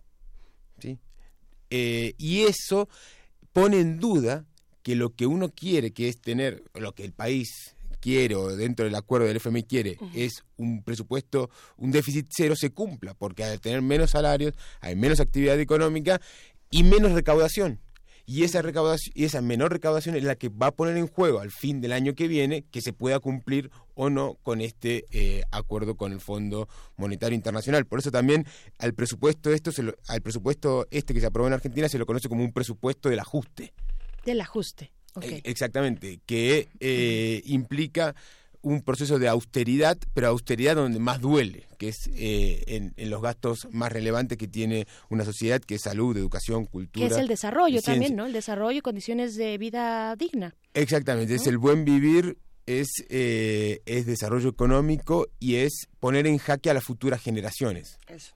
Por, eh, por eh, asegurarle el pago de la deuda eh, externa que, eh, que, que, se que, que se, que, que, que, se trató de asegurar a través del acuerdo con este con el Fondo sí, Monetario que se manifestó en esta cláusula básicamente pues están en cumplimiento de una cláusula no es que sea parte como tal de una política de una política económica una política pública en ese sentido sino que ya era ya venía de atrás de un convenio con el Fondo Monetario Internacional no digamos partimos de eso exactamente ¿no? exactamente el fondo te presta ¿sí? Y, es, y el fondo te presta bajo ciertas condiciones, ¿sí? no, no, sale gratis estos 57 mil millones de dólares. Una de, esas, una de esas cláusulas es tener tu déficit primario en ceros. ¿Qué implica eso? Que en realidad, el en realidad va a haber déficit y, e, y, ese déficit solo va a contemplar el pago de, de la deuda. Claro, y, y, hasta ahí, ¿no? Y, hasta ahí. Exactamente. Brevemente, ¿cómo, ¿cómo es que se llega a una decisión como esta? ¿Cómo fue este debate eh, en el Senado? ¿Qué tanto se pelearon? ¿Quién estaba con quién? Digo, para, para ir ubicando, no quiero decir a los buenos y a los malos, porque tampoco se trata de eso y en una Cámara es mucho más complejo, pero ¿cómo fue una decisión como esta? Es, es interesante. Primero se acuerda con el fondo. No se acuerda en, eh, en, en, las cámaras ni de senadores ni de, ni de, diputados. Se acordó con el, fondo, de hecho, esto es un presupuesto que está eh, primero hecho en Washington y después llevado a Argentina.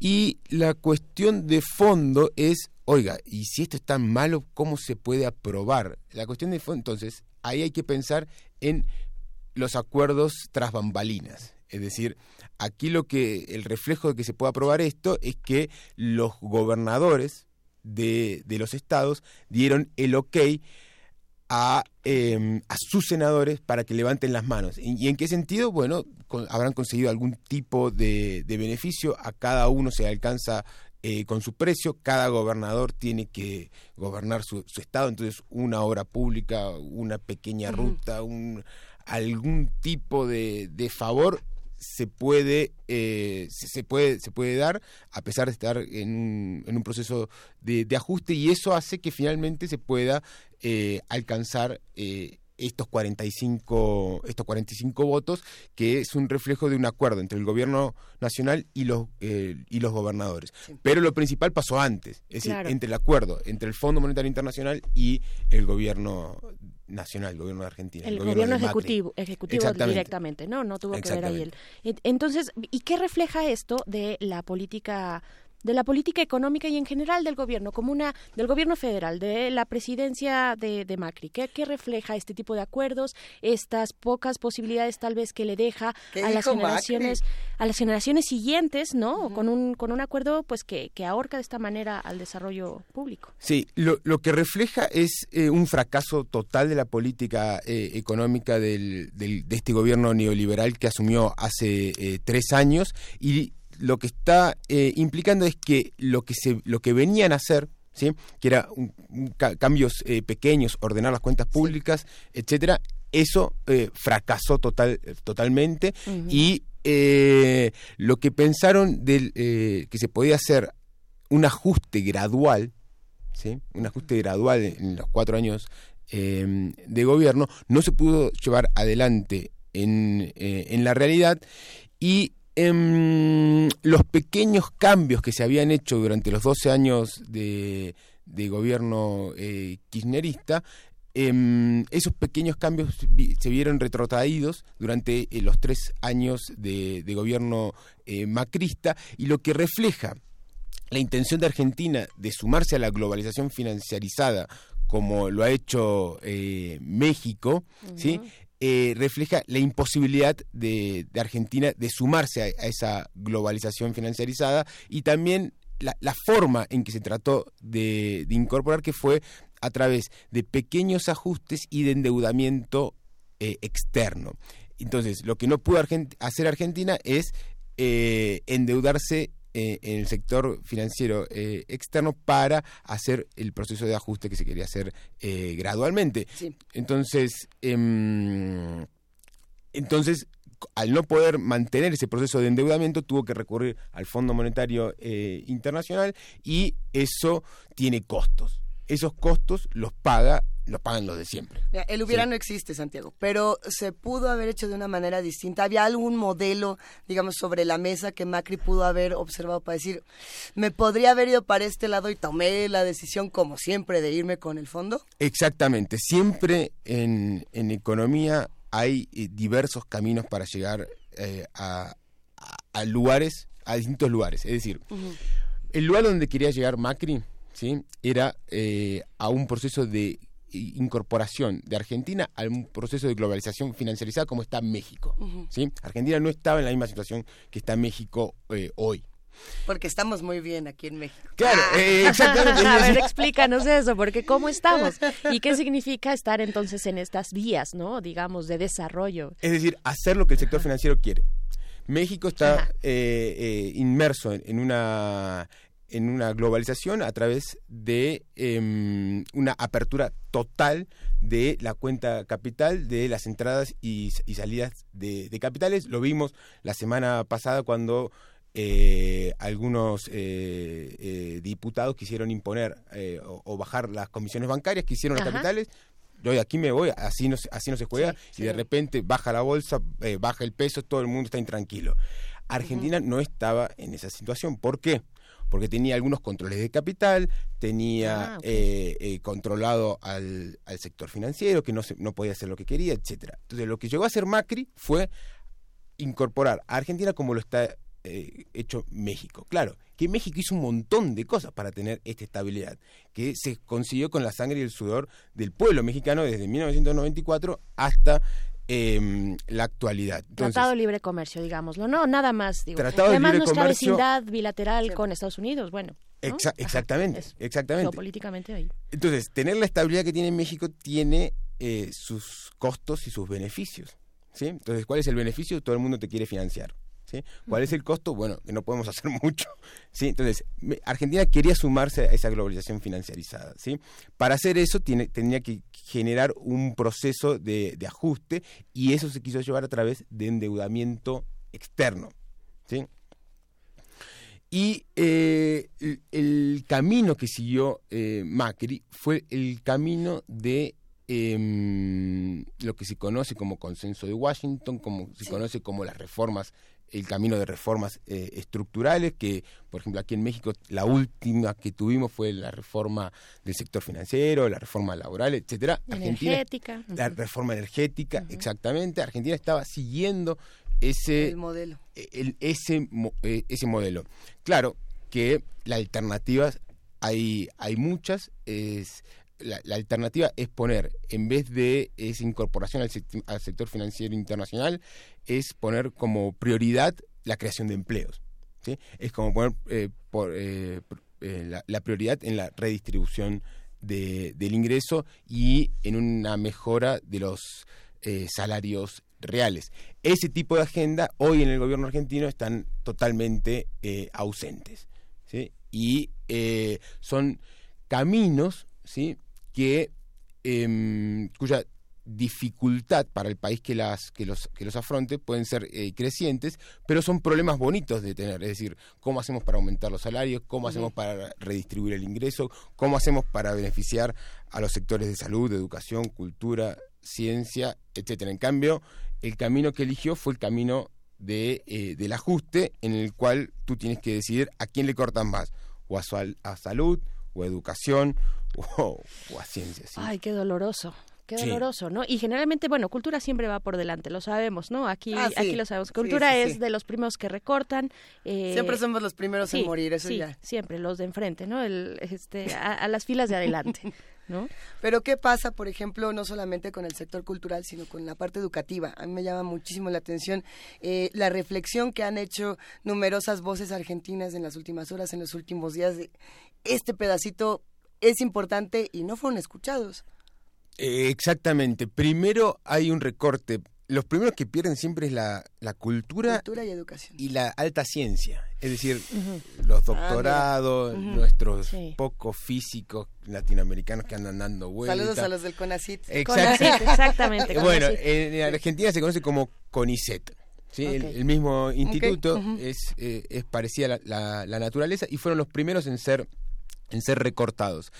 Entonces, em, eso también implica qué tipo de futuro se espera para, para un país que decide cortar su ciencia, cortar su cultura y además eso es va de arriba para le acaban de acercar aquí un, un, amable mensajito para recordatorio, Santiago. Que ya nos apasionamos mucho, Santiago. Primero se recorta la, eh, a, los universitarios y después se siguen con las prepas y finalmente eh, los jardines, o sea, las primarias y los jardines, eh, la, pri- la primera mm, eh, educación.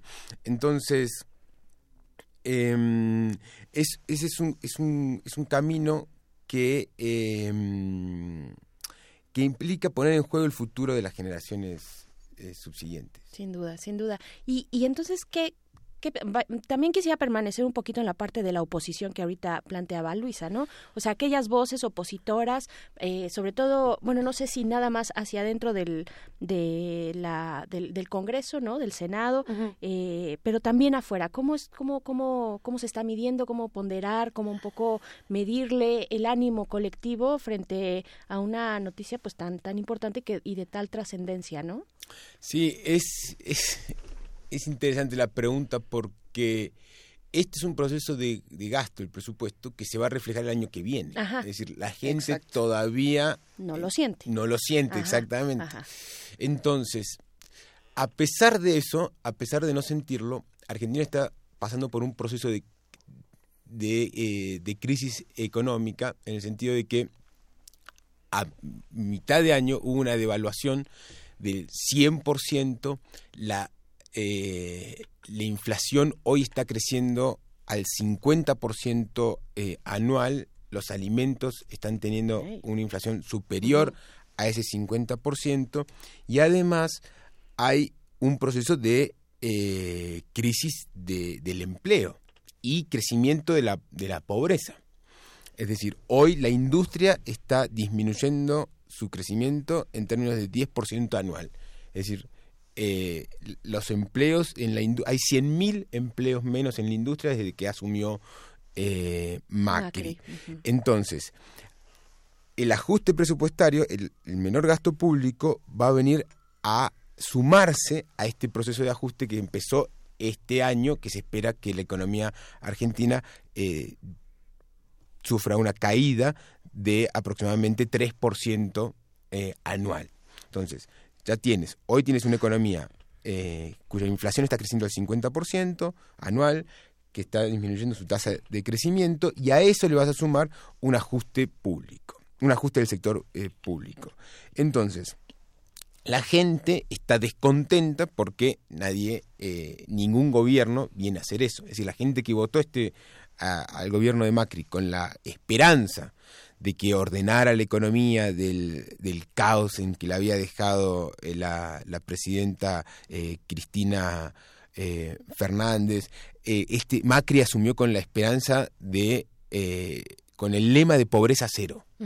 ¿sí? Y lo único que hizo fue- durante su gobierno fue crecer la, la pobreza. Entonces, hay un proceso de, de descontento, de desesperanza y de, eh, de algunos arrepentidos de haberle dado su voto de, de confianza ya por el 2015. Por lo tanto, hay la, la oposición, ¿sí? que en este caso la- eh, el principal opositor sería... eh, el principal eh, sector opositor sería el, el peronismo y Cristina, Claro, eh, que está ahí en el Senado. que está, eh, eh, en el Senado, eh, están en un proceso de, eh, de, de- unión, ya que, y este proceso, este proceso de, unirse, ¿sí? no existía antes de esta crisis. Antes de esta crisis, la gente pensaba que Macri iba a ser reelecto por cuatro años más. Entonces, una vez que se da esta, esta crisis y refleja cierta incapacidad para gobernar eh, eh, eh, la Argentina, bueno, el peronismo dice, bueno, hay, hay 2019, le dice. Claro, hay futuro aquí. Hay futuro, hay futuro. Entonces, eh, están en ese proceso, pero no se sabe qué, qué, qué va a suceder. Y bueno, eso en la cuestión política. Y en, las, y en la parte de, de la gente, lo que hay es un proceso de, de, de desilusión, de desilusión y desencanto, y de los que antes, los que nunca estuvieron de acuerdo con este gobierno, de cierta esperanza de que el año que viene no sea reelecto. A ver, ¿qué pasa, por ejemplo, con el Fondo Monetario Internacional? ¿Qué le gusta? Eh, al fondo le gusta Macri, al fondo le gusta Bolsonaro, que porque al fondo a lo mejor no le gusta Andrés Manuel López Obrador, a lo mejor sí le gusta Trump. ¿Cuáles son estos gustos, digamos, por ciertos líderes internacionales? Porque lo que sí es que Bolsonaro lo recibieron re bien.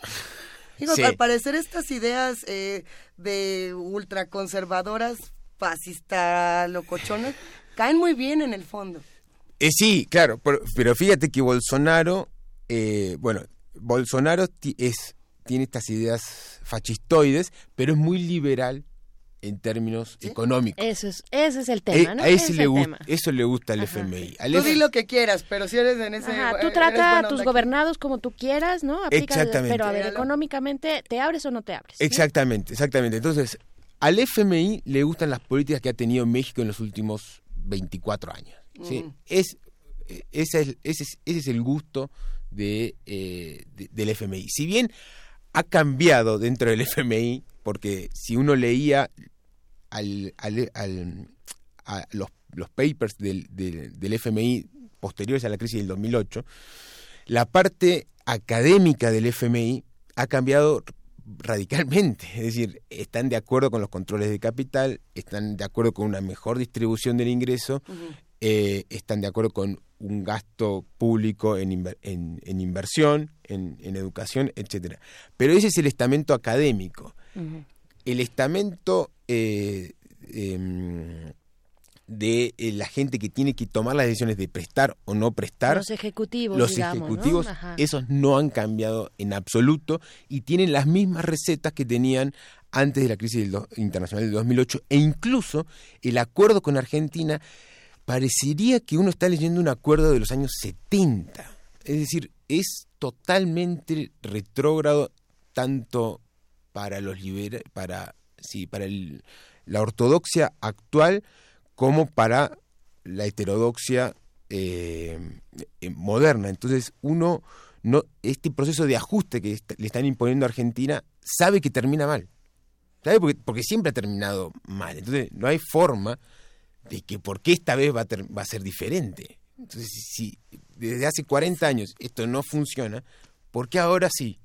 Claro, porque además, bueno, no sé, dinos tú si Argentina está llegando un poquito tarde a este proceso. Bueno, México tal vez lo tuvo de manera acelerada, aunque con sus etapas medidas, bien medidas, calibradas, digamos, eh, desde antes del 94. El 94 ya, eh, ya fue como la cumbre, ¿no? La cúspide, la firma, la ratificación de este tratado, pero Argentina ya viene bastantes eh, años después, eh, ya con mucho camino recorrido, con mucha experiencia también detrás de otros países.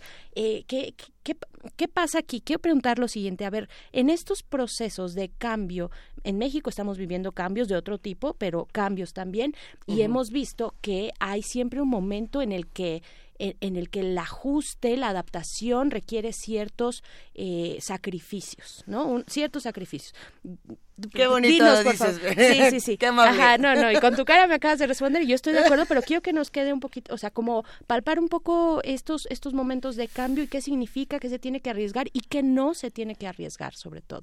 ¿no? Es decir, eh, si a nosotros nos parece que la economía mexicana es inestable, ¿sí? o los procesos mexicanos son inestables, que a veces hay boom, a veces se deprecia el peso, aumenta el- la, la gasolina, de repente estamos mejor, etcétera. Bueno, esos procesos son más inestables todavía en Argentina, es una sociedad más inestable todavía que la mexicana. Em, y entonces, el proceso, supongamos desde los 80, porque Argentina y, y México comparten una gran crisis de deuda de los años, de los años 80.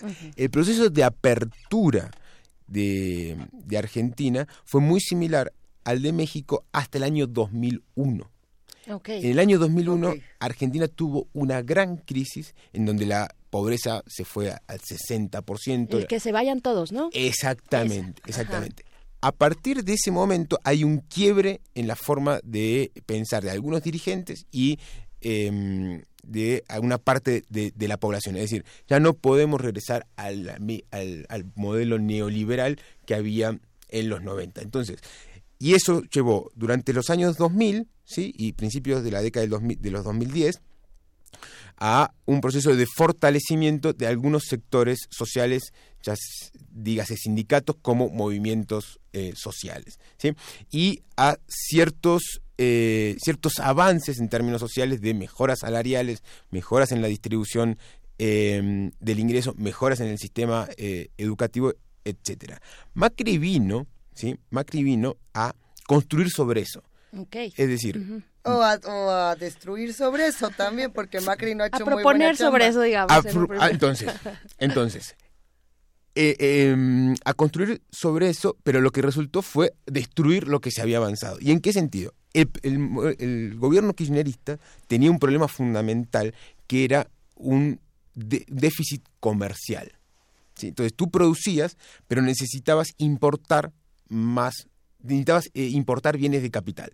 ¿sí? Y ese, ese proceso de, em, de, de problema de la balanza comercial imponía ciertas restricciones para el crecimiento económico. Macri vino a solucionar eso a través de, em, de un proceso de eh, devaluación y de ajuste gradual que implicaba este endeudamiento externo. Como eso fracasó, tú, el, proceso de ajuste tuvo que radicalizarse, ¿sí? Y eh, en vez de ser gradual, se, em, se tuvo que, que acelerar el proceso de cambio.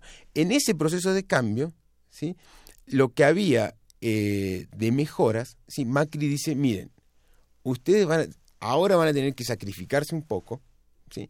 para disfrutar en un futuro eh, siguiente. Esa ya nos la han Les juro que se la van a pasar bien al rato. bueno, exactamente. Y esa es la promesa que le hace a la clase eh, trabajadora. Y la clase trabajadora dice, Mm, esta ya la conozco, yo me tengo que defender.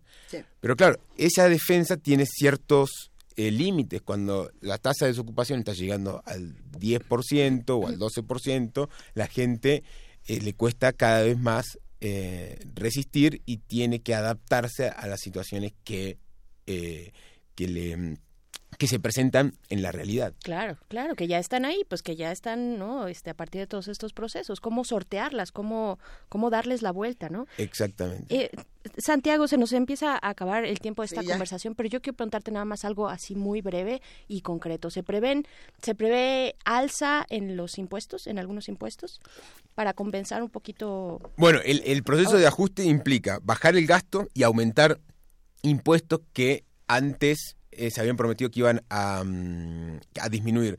Pero eh, el alza en los impuestos no, no está mal porque viene por, por, dos, eh, por dos cuestiones. Uno, impuesto a las, a las exportaciones. Okay.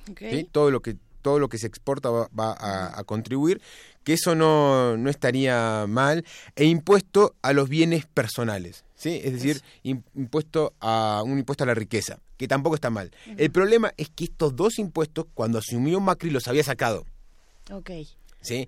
Entonces, eh, el problema no es imponerlos ahora, sino haberlos sacado antes. Y, y, son haberlos sacado es parte de, eh, del problema. Porque al tener menos impuestos, tiene menos recaudación y eso se suma al, al déficit. Macri aplicando el como digo una cosa, digo otra, básicamente. exactamente. Y eso también genera al capitalista, le genera diciendo... Desconfianza. Desconfianza. Por Entonces, tampoco, tampoco, eso es un problema para la, inversión eh, privada. Eh, por eso, por eso les decía que eh, todo este proceso, todo este presupuesto refleja el fracaso de las políticas del gobierno de Macri. Qué interesante análisis, Santiago Capraro. Ha sido un verdadero placer poder conversar esta mañana. Los radioescuchas se quedan con muchas preguntas, muchos comentarios. Por aquí, Marjorie, ya para despedirnos, dice el peso mexicano pasó de 13.5 a 20 en seis años. El argentino de 14 a 36 en tres años. Son este tipo de contradicciones y de preguntas que se nos van a quedar sobre la mesa. Vuelve pronto, por favor. porque más mucho va a pasar. Mucho va a pasar. Vuelve en enero, por favor. Un placer. Acá, estaremos. Muchísimas gracias. Nosotros volvemos después de una pausa. Aquí nos quedamos. Síguenos en redes sociales. Encuéntranos en Facebook como Primer Movimiento y en Twitter como arroba PMovimiento. Hagamos comunidad.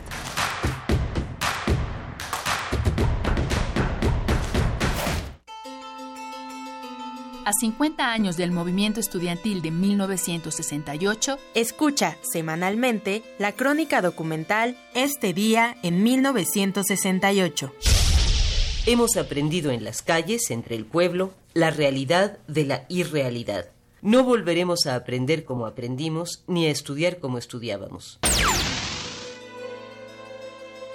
En voz de Daniel Cassés y Flora Botton, vive el día a día del movimiento junto con descargacultura.unam.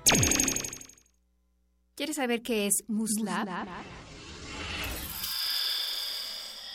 Muslav es un ensamble a geometría variable generado por la Asociación Cultural Caminar, con sede en México DF, París y Ginebra, integrado por artistas destacados de diferentes partes del mundo y está dirigido por el maestro Pedro Castillo Lara. Con él platicaremos el próximo miércoles en Hacia una nueva música y escucharemos la música reciente de este compositor mexicano. Soy Ana Lara, los invito a Hacia una nueva música en el 96.1 de su radio. Radio UNAM. Experiencia sonora. Puedes ir en patines o patineta. Llevar a tu perrito. Llegar con tus papás o con todos tus amigos. Como quieras, pero ve. Te invitamos a participar en la Consulta Infantil y Juvenil 2018, del 17 al 25 de noviembre, en parques, escuelas, módulos del INE y por primera vez de forma digital. Porque mi país me importa, todos vamos a participar. INE. El Centro de la Imagen exhibe la muestra Africaamericanos, integrada por 400 imágenes históricas de destacados archivos, así como producciones contemporáneas de más de 70 reconocidos artistas. La exhibición resalta la riqueza cultural de las comunidades afrodescendientes de 16 países de América Latina, como México, Cuba, Haití, entre otros. Africaamericanos está abierta en el Centro de la Imagen, Plaza de la Ciudadela número 2, Centro Histórico. La entrada es libre.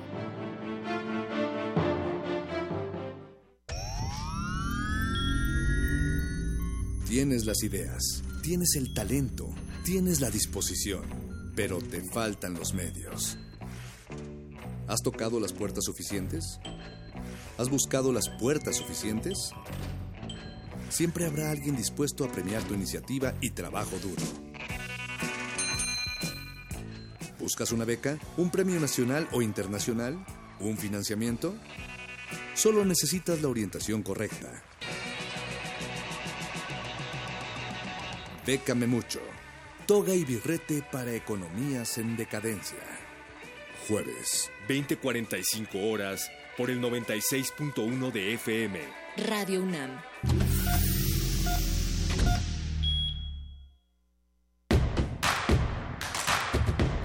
Encuentra la música de primer movimiento día a día en el Spotify de Radio UNAM y agréganos a tus favoritos.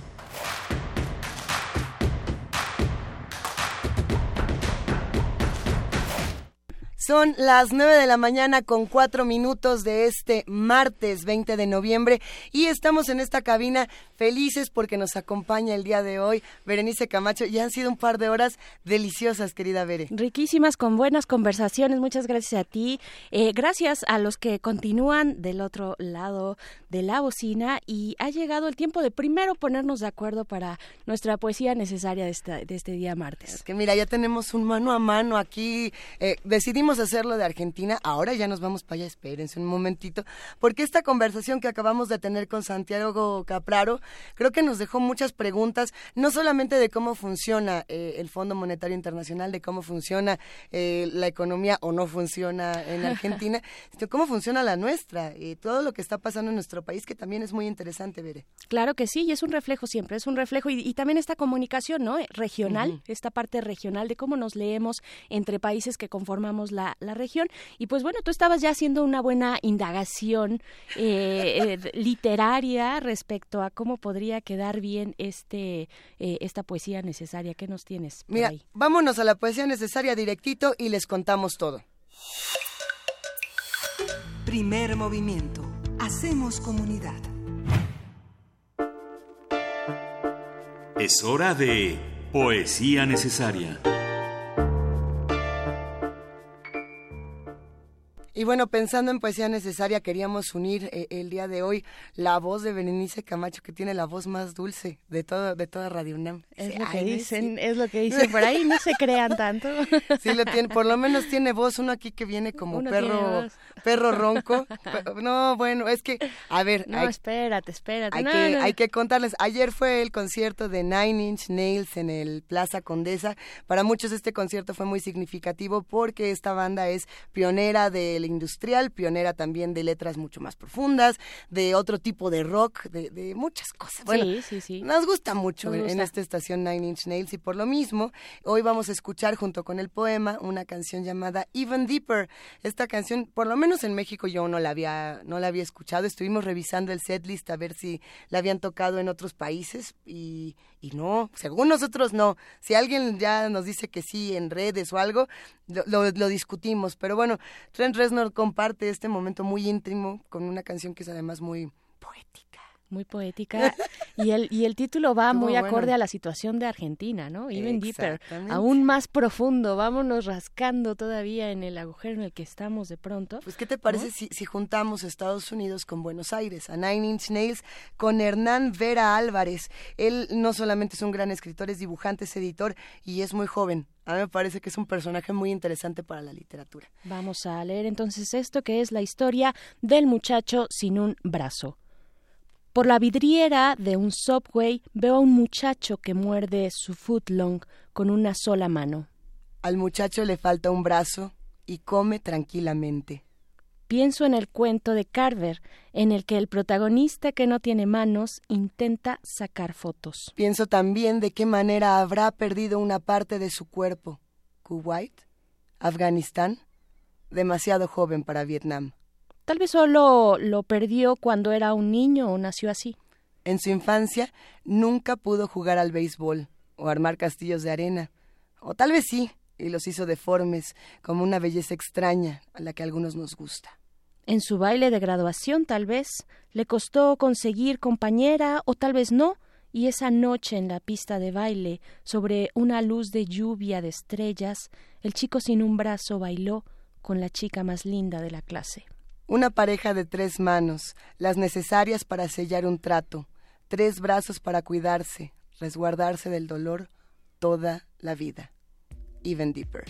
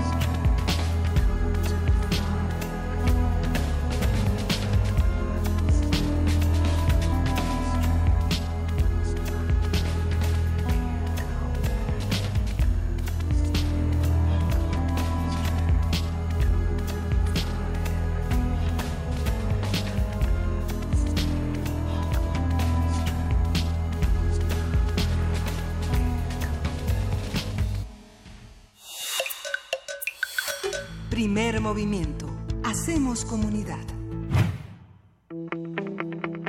La mesa del día. De acuerdo con el Centro Internacional para la Justicia Transicional, las comisiones de la verdad son organismos oficiales no judiciales y de vigencia limitada que se constituyen para esclarecer hechos, causas y consecuencias relativos a pasadas violaciones de los derechos humanos. Con su trabajo contribuyen a los procesos judiciales y a las reparaciones mediante sus conclusiones y remediaciones. También ayudan a que sociedades divididas, como la nuestra, por ejemplo, superen la cultura del silencio y la desconfianza. En julio pasado, el presidente electo de México, Andrés Manuel López Obrador, anunció que en su gobierno serán creadas comisiones de la verdad conformadas por la sociedad civil, sacerdotes y expertos internacionales, esto con el objetivo de determinar hechos que han acontecido en el país, como los casos de Ayotzinapa o de San Fernando. La semana pasada, con 328 votos de las bancadas de Morena, Partido del Trabajo, Encuentro Social, Movimiento Ciudadano y Verde Ecologista, la Cámara de Diputados aprobó una reforma a la Ley Orgánica de la Administración Pública Federal que permitirá al próximo presidente constituir las comisiones de la verdad. Pues ahora haremos un análisis del anuncio sobre comisiones de la verdad, cómo se van a constituir, cuáles van a ser sus temas y qué implica su formación. Nos acompaña Edgar Cortés, investigador del Instituto Mexicano de Derechos Humanos y de Democracia, en nuestra línea telefónica. Muchas gracias, Edgar. Te saluda Berenice. ¿Cómo estás? Buenos días, Berenice, y buenos días también al auditorio. Buenos días a ti, Edgar. Pues bueno, primero, primero, lo primero, ¿qué significa una comisión de la verdad? ¿En qué, en qué contexto social se inserta, eh, social y político se insertan estos, estos mecanismos?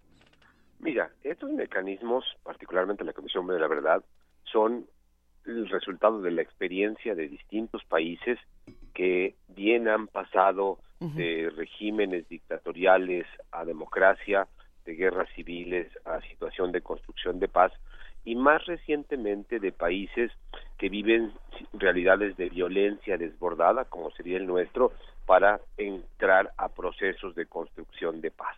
Entonces, en ese contexto se han dado. Y es una expresión, diríamos, de un derecho humano que es básicamente el derecho a la verdad, ¿no?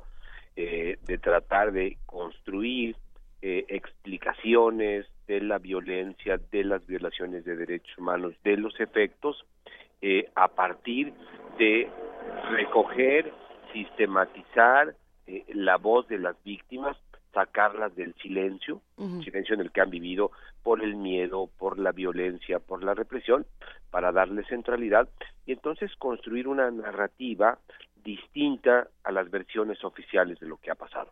Entonces, esto es un poco el proceso y este derecho a la verdad se ha concretado en comisiones de la verdad, en mecanismos que permitan el acceso a archivos, a expedientes que permitan construir esta narrativa distinta o alternativa y además como una medida que va muy vinculada a la posibilidad de otro derecho que sería el acceso a la justicia.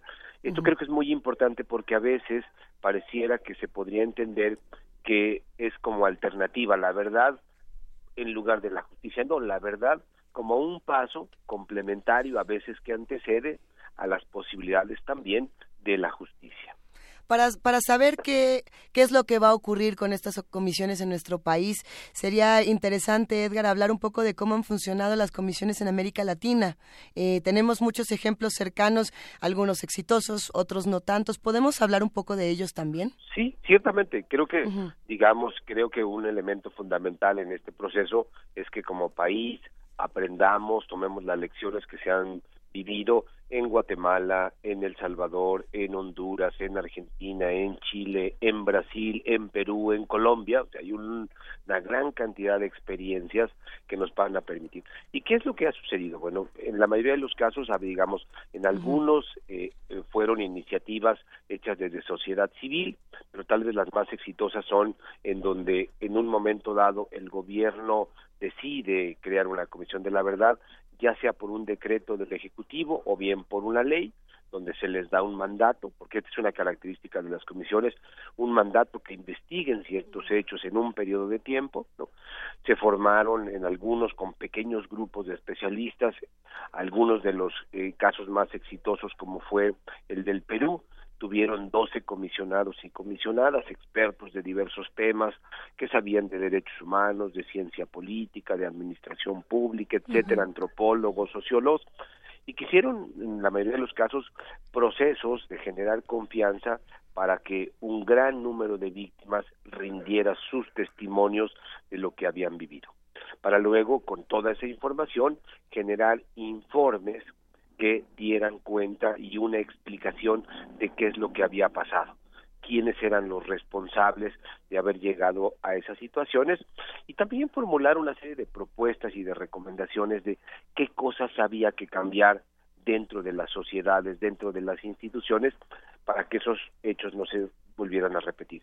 Y también vías de cómo construir políticas para reparar a las víctimas de esto que había pasado. Pues creo que hay buen, un buen número de lecciones que pueden permitir que la, esta posibilidad, al concretarse en México, no parta de cero, sino que aprenda de lo que ya han vivido otros países. Claro, Edgar. Entonces estamos hablando de un momento, digamos, un momento muy particular, muy específico en una sociedad que intentaría transicionar hacia una justicia, una justicia más efectiva, pero que, eh, digamos, mi pregunta es, ¿quiénes estarían conformando estas comisiones de la verdad?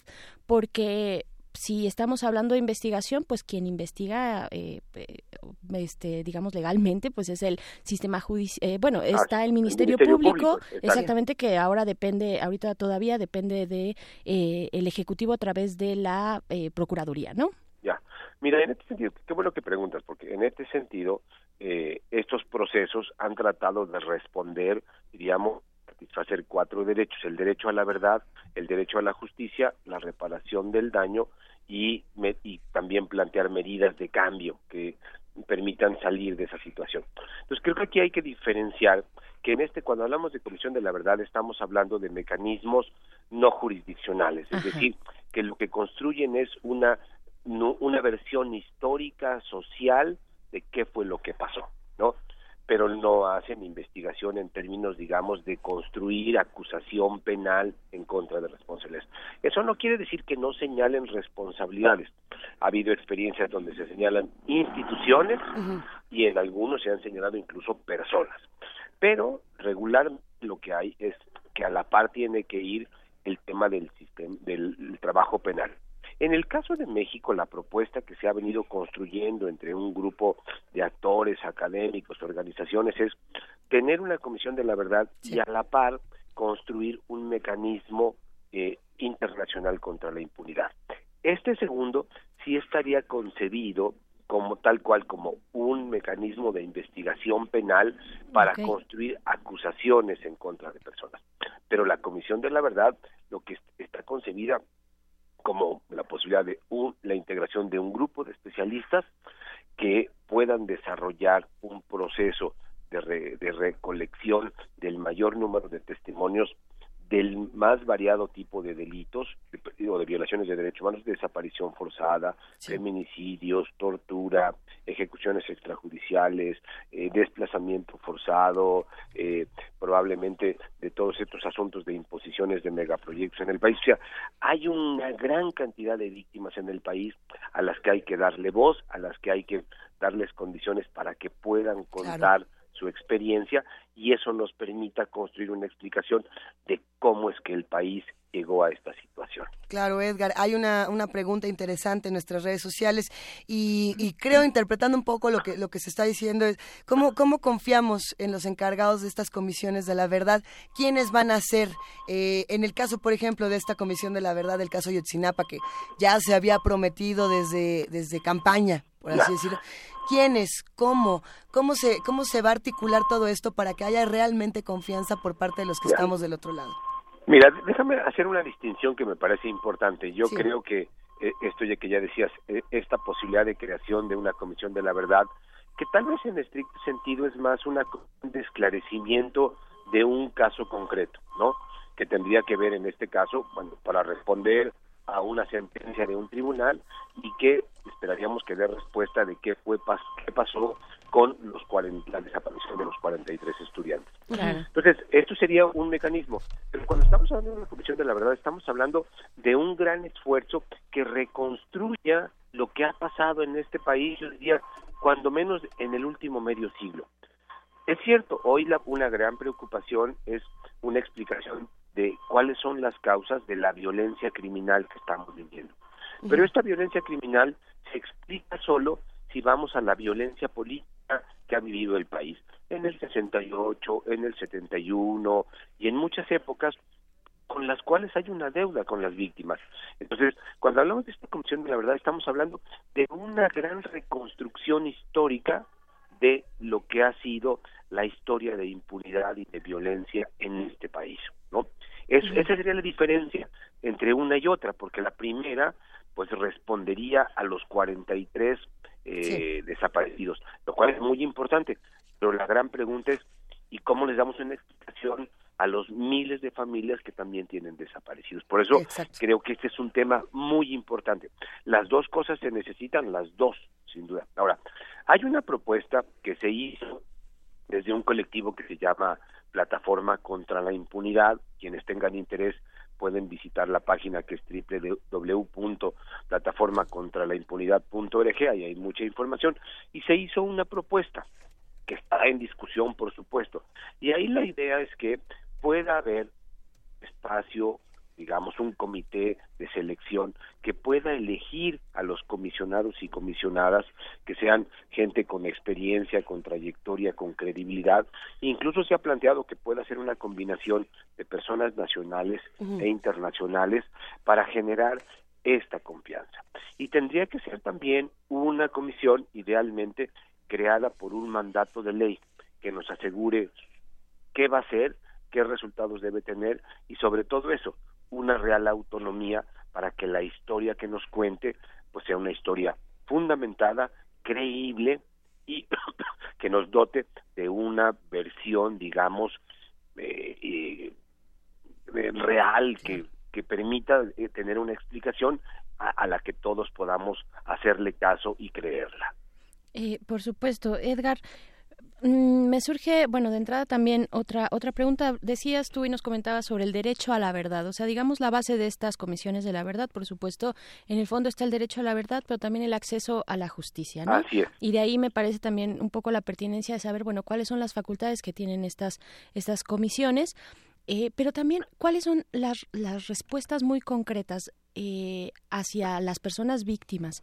De pronto en la sociedad, con el encono social que existe frente a una violencia, un encono que puede ser criticable, pero también eh, pues existe por razones evidentes, ¿no? Ajá, se puede entender. Pero de pronto eh, pues nos, nos asumimos con, en, tribunales, digamos, sumarios, ¿no? Y, queremos que, perdón por la expresión, que rueden las cabezas y que vaya, y, y, creemos, por ejemplo, que la cárcel, que la cárcel, que los años de la, de cárcel, que las penas o que las propuestas punitivas más altas son las mejores y las que van a solucionar el problema de la, de la paz y de la seguridad en México son las mejores. ¿Qué propuestas entonces, eh, al contrario, si es que es así, eh, tiene o se reflejarían en las comisiones de la verdad? ¿Hacia dónde estaríamos apuntando con una comisión de la verdad para un tema de acceso a la justicia? Mira, yo diría que lo primero es darles voz a las víctimas, eh, que su historia tenga centralidad y que sobre eso se construya una gran explicación de quiénes son los responsables y cómo cuáles fueron la sucesión de hechos que nos llevaron a esta realidad actual de enorme violencia. Segundo, creo que también sería identificar a los mm, seguramente numerosos y muy diversos grupos de víctimas, ¿no? O sea, saber quiénes son, dónde están, qué necesitan.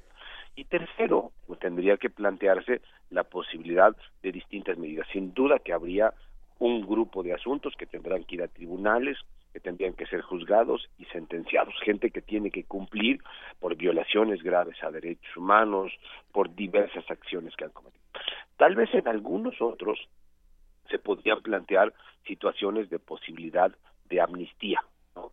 es decir, algún tipo de manejo de la pena que puede significar eh, reducciones eh, condicionadas, eh, con que la gente dé información, con que la gente haga trabajo comunitario, en fin, diversas modalidades que puedan permitir un proceso de conciliación social sobre el tema. Tercero, también estaría la posibilidad de iniciar un, un, proceso donde el Estado reconozca su responsabilidad y empiece a hacer los cambios necesarios a nivel de leyes, de instituciones, de prácticas, para modificar un poco las causas que generaron estos elementos. Podría haber procesos de reconocimiento de las víctimas, de plantear que ellos no tuvieron responsabilidad, sino que sufrieron eh, una situación de violencia, de estigmatización, de darles o de acusarlos de manera falsa de responsabilidades que no tenían y que permitieron en un momento histórico querer justificar eh, las atropellos y atrocidades que se cometieron en su contra. Pues creo que puede tener múltiples salidas, pero no se pueden determinar a priori.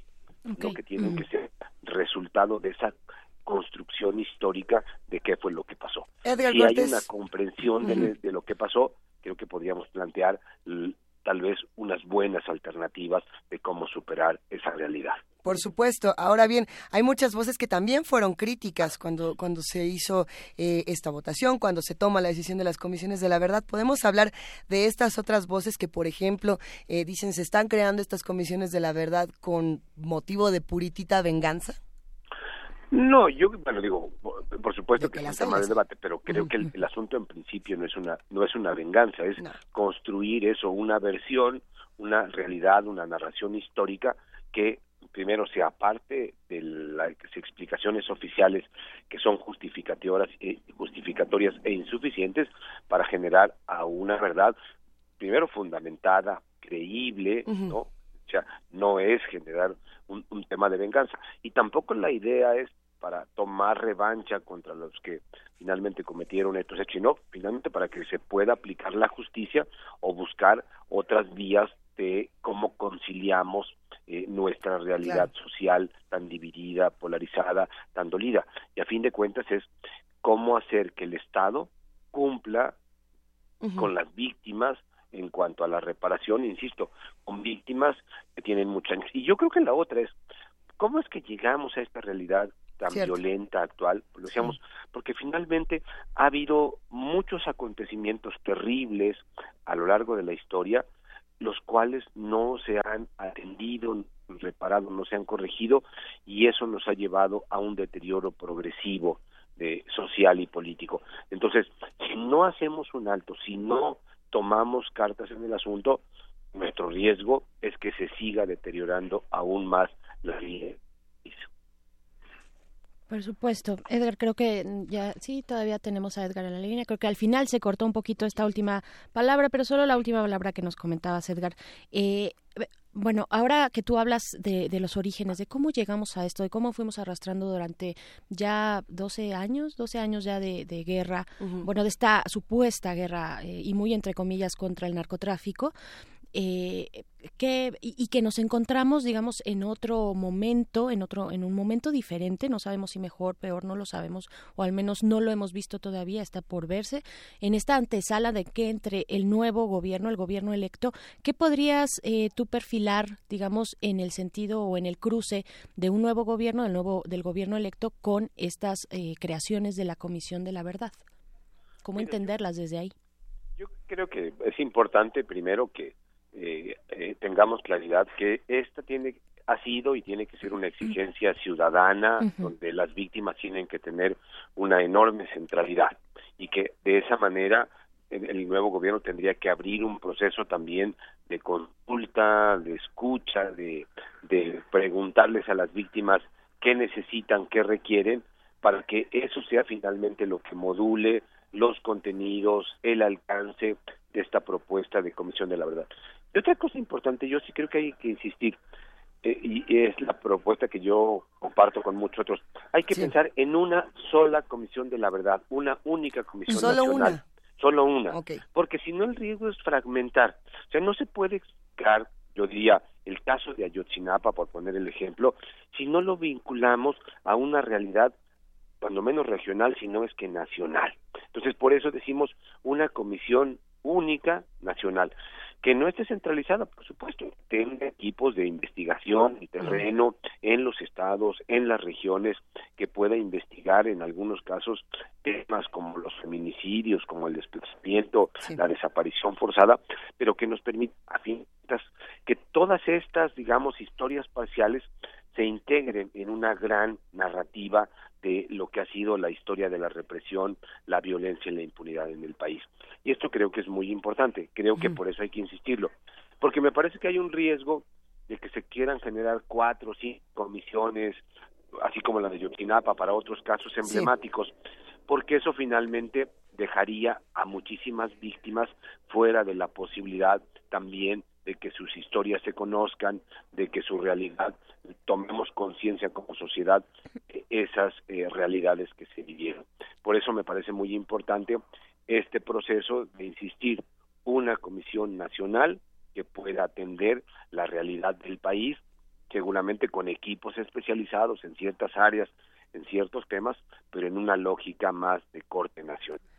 A ver, y vamos a pensar que, que funciona de esta manera, Edgar Cortés, que si hace solo una y que comienza a dar resultados y comenzamos a eh, comprender ciertas cosas que han ocurrido en nuestro país que no tenemos mucha más información. ¿Qué se hace después? ¿Cómo se pide justicia después de eso?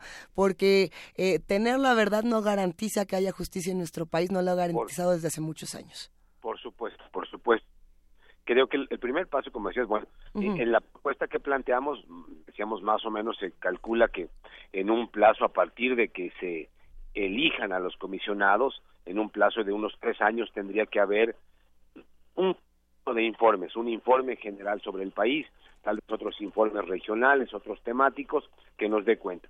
Eso tendría que servir primero como información que tenga que ser considerada por las fiscalías para poder seguir investigaciones de carácter penal en contra de responsables de distintos eh, casos de graves violaciones a derechos humanos.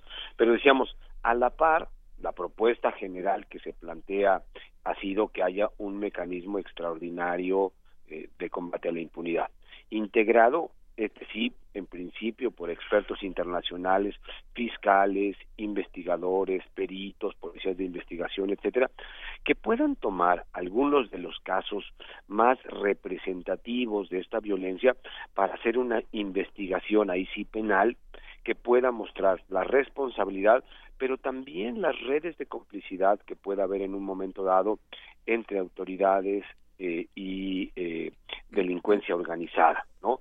Y se pueda buscar a los más altos responsables de esos delitos no quedarse solo en los autores materiales, tal vez en goberna, pensar en gobernadores, en secretarios de seguridad pública, en funcionarios federales, al más alto nivel, porque creo que ese es el gran tema. O sea, esta realidad que vivimos de violencia eh, no se puede explicar si no es a partir de poder identificar las redes de complicidad eh, que existen entre la delincuencia y eh, distintos eh, del gobierno y que tiene también que develarse. Pero eso significa responsabilidades de muy alta calidad, probablemente de mucha complejidad y por eso se propone también este mecanismo extraordinario. Entonces creo que hay que pensar que esta realidad tan difícil que vive el país no se puede resolver con una medida. Tenemos que pensar en un conjunto de medidas que nos puedan resolver, pues yo diría, un paquete importante de problemas que tenemos en el país. Por supuesto. Eh, fíjate que en Edgar, en nuestras redes sociales nos preguntan, nos siguen preguntando por qué este tema se puede confundir de pronto mucho con la misma impartición de justicia, ¿no? Que ya es parte del Estado, que, que tiene, que hay una parte en el Poder Judicial, evidentemente, la parte de investigación en la Procuraduría, en, la Policía de Investigación y en los eh, ministerios públicos. Eh, pero nos siguen preguntando, bueno, esto, esto tiene que ver con esa justicia, porque nos dice aquí un, usuario de redes, Guillermo, nos dice, R. Guillermo, cómo, R. Guillermo nos dice, ¿cómo se puede hablar de justicia si los magistrados y los jueces son los primeros en carecer de cualidades morales necesarias para el desarrollo de su función? Eso nos pregunta, ¿estamos para que quede bien claro, hablando de otra cosa, ¿no? Eh, Así es. Digamos, estamos hablando en este sentido de crear medidas extraordinarias. Esto es extraordinario. Esto es extraordinario. Y de hecho, la Comisión de la Verdad y este mecanismo del que hablo serían medidas durante un cierto tiempo, no es sustituir. O sea, ¿Y, y, y, y, por qué se proponen medidas extraordinarias?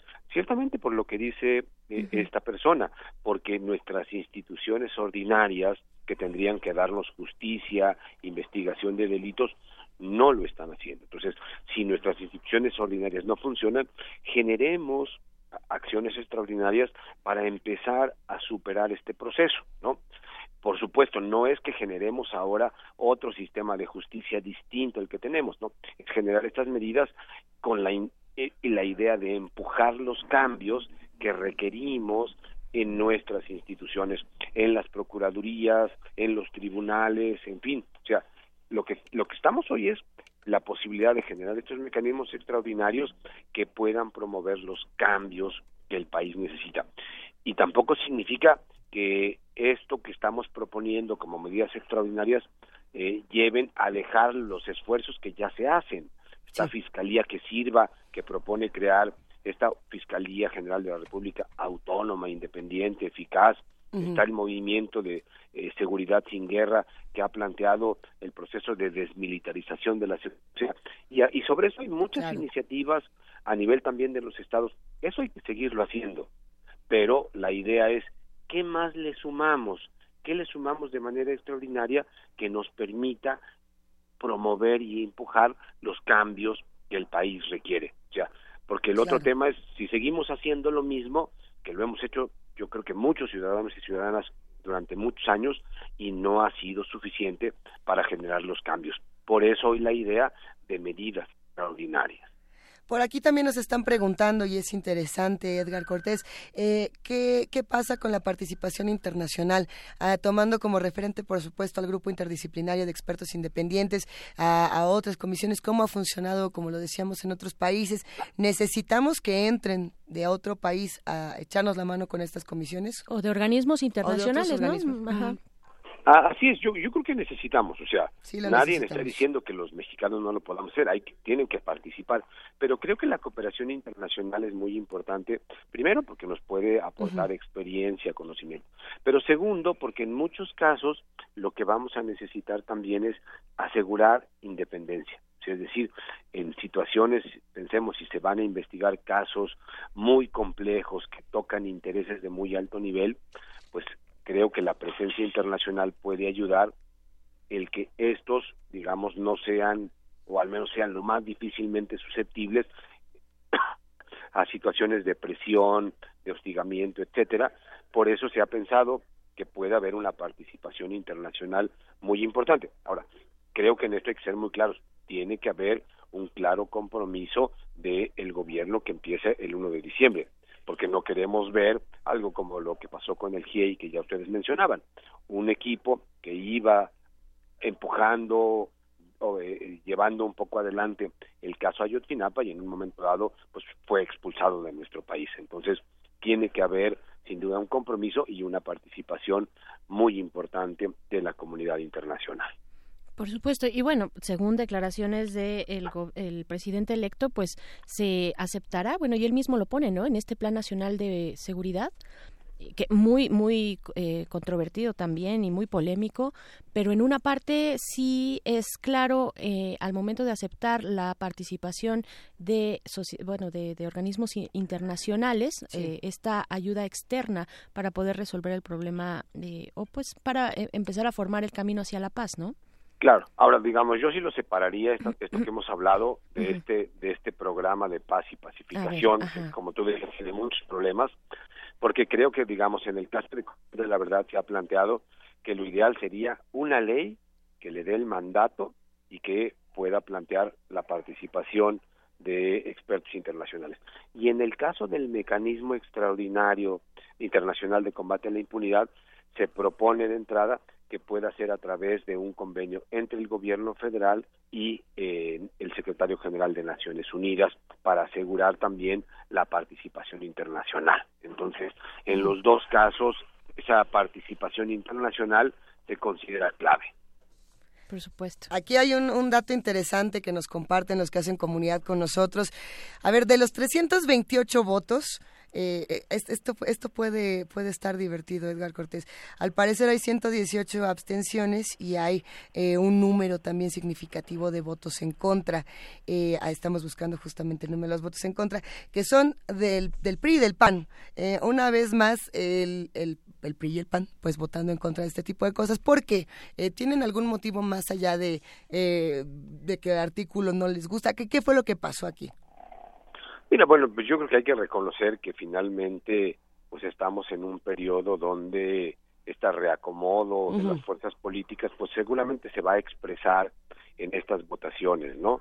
Pero creo que el gran tema yo diría, me parece que yo lo pondría en dos aspectos. Uno, creo que el asunto de eh, el reclamo y la exigencia ciudadana respecto de estas medidas y creo que ahí hay que seguirlo planteando y seguir exigiendo responsabilidad al Ejecutivo y al Legislativo en lo que les corresponde respectivamente, ¿no? Entonces, eso me parece. Y yo creo que la otra, creo que hay que plantear, porque así lo ha mostrado la historia en otros países, que eh, el hecho de que avancen estas exigencias de medidas extraordinarias siempre está eh, basado en el trabajo y en el esfuerzo ciudadano, pero también en los procesos permanentes de exigencia y de organización ciudadana.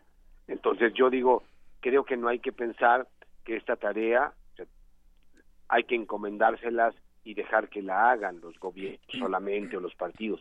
Es un asunto, lo tienen que hacer porque es su responsabilidad a estar en el legislativo o en el gobierno, pero creo que en el fondo sobre todo hay que asumirlo como una responsabilidad de los ciudadanos y las ciudadanas.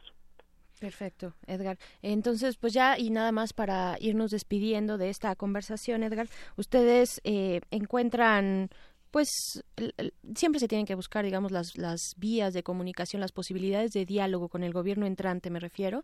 eh, ¿cómo, ¿Cómo ven ese terreno? ¿Lo están este, preparando? Pues ya las comisiones de la verdad han sonado desde hace bastante tiempo o algún tiempo en el discurso, digamos, que impera desde, la, desde esta situación de la violencia y de la seguridad. ¿Ustedes cómo están previendo esta, este encuentro con el posible gobierno entrante, digamos, para mantener esa comunicación, independientemente de que sea eh, tenga este carácter de autonomía las comisión, la Comisión de la Verdad?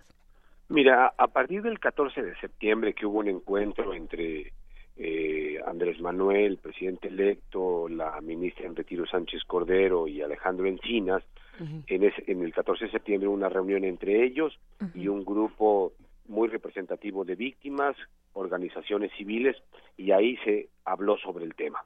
Ahí hizo un compromiso Andrés Manuel y le encomendó a Olga Sánchez Cordero y a Encinas el que pudieran hablar sobre el tema. Y a partir de entonces hemos mantenido un diálogo, un grupo de organizaciones que estamos en este tema, eh, haciéndole estas propuestas de las que hemos hablado, más a detalle algunas, eh, y en principio lo que hemos tenido de respuesta por parte de Alejandro Encinas es que esta propuesta iría adelante. Pero les hemos planteado, y entiendo que hay un, acuerdo, que eh, el primer paso tendrá que ser un proceso de diálogo, de retroalimentación, de intercambio eh, con estas posibilidades eh, con los colectivos de víctimas de la manera mejor preparada, más representativa en el país para escucharlas, preguntarles y finalmente con ellos construir una propuesta de cuáles son las medidas extraordinarias que se van a implementar para lograr un combate efectivo a la impunidad y a la violencia en el país.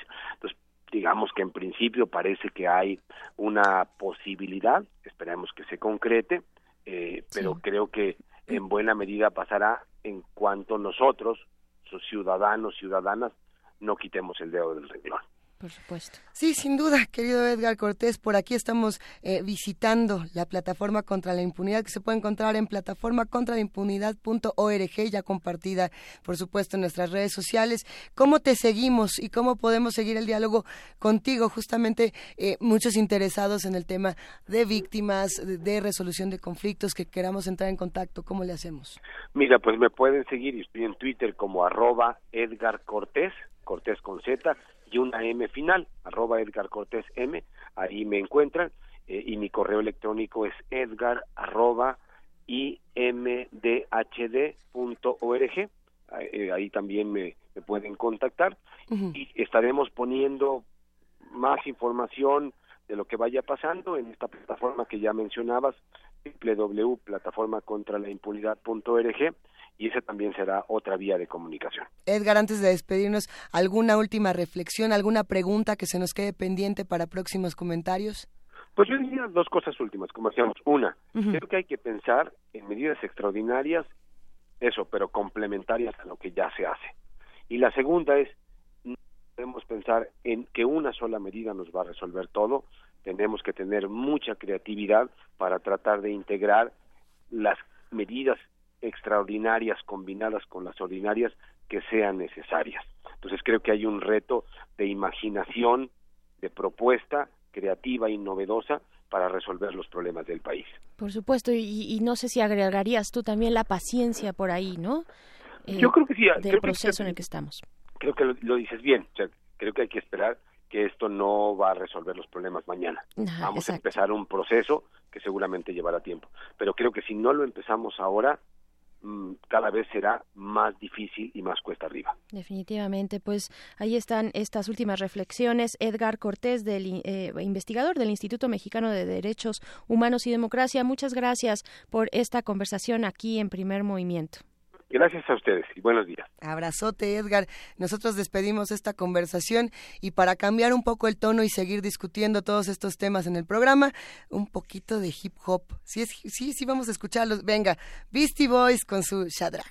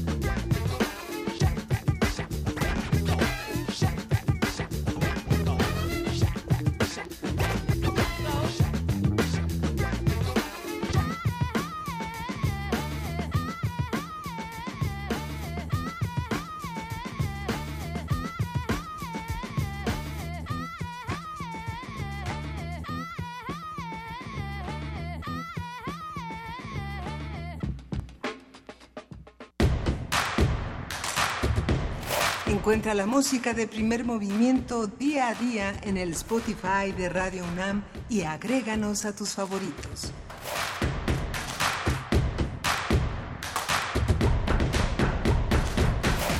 Y sí, son las 9 de la mañana con 55 minutos. Todavía tenemos unos minutitos para ir cerrando esta conversación con los que hacen comunidad con nosotros. Queremos agradecer a todos los, a los que nos escribieron en arroba PMovimiento. Sabemos que Facebook tuvo algunos problemas esta mañana, pero bueno, también gracias a los que lograron comentar, eh, conectarse a Diagonal, Primer Movimiento UNAM, a los que nos llamaron al 55 36 43 39. Y bueno, pues pasamos por muchas noticias el día de hoy, desde el kilo argentino transformación de conflictos, 20 eh, de, de noviembre y bueno, pues por supuesto llegamos a estas comisiones de la verdad, Berenice. Así es, pues mucha información. La verdad es que se está poniendo interesante, importante, porque no, se está poniendo bueno. Hay como distintos cambios en el panorama, me parece, y en el panorama particularmente mexicano, pues estamos a dos semanas, nada más y nada menos, a diez días de que eh, a pues, diez a diez días. de ya la cuenta regresiva de que empiece pues este nuevo gobierno. Las reformas, a, eh, las reformas en el Congreso están a todo lo que dan para preparar este camino, este camino a la supuesta esta cuarta transformación que le llaman.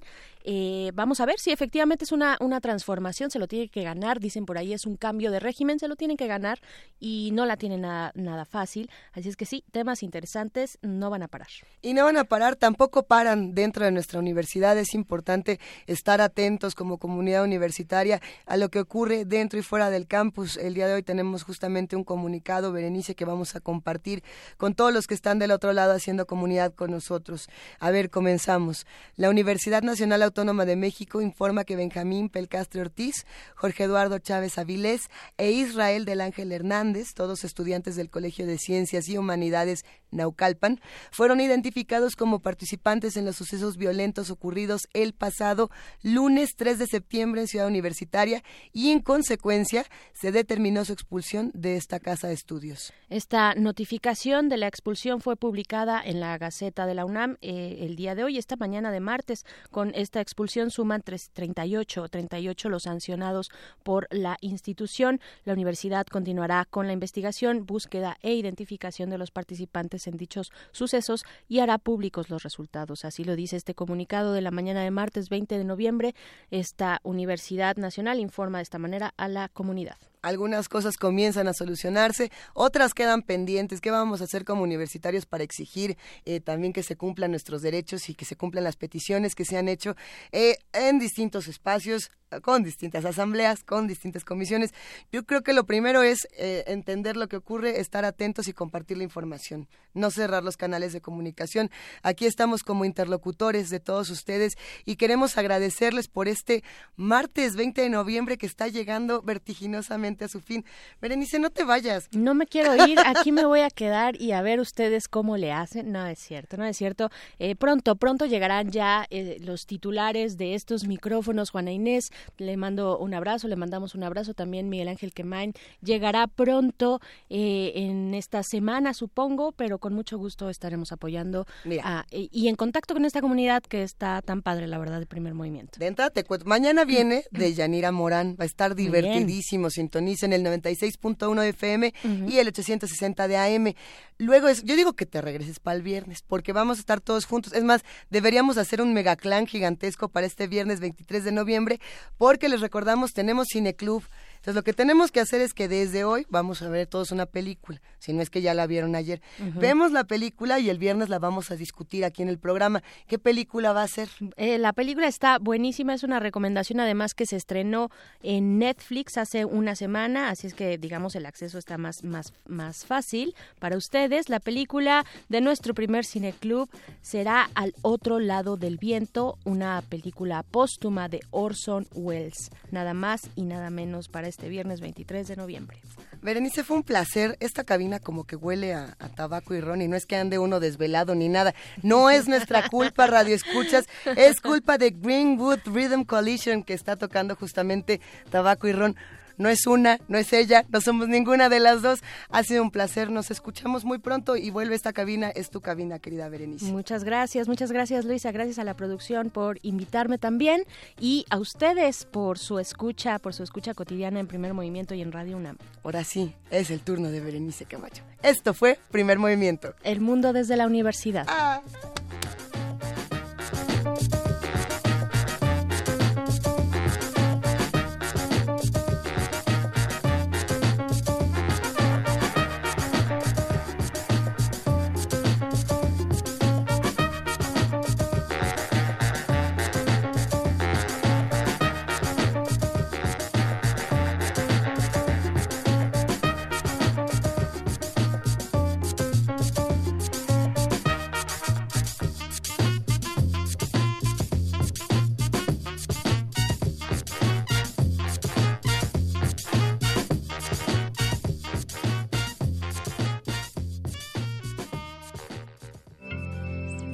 Radio UNAM presentó Primer Movimiento. El mundo desde la universidad.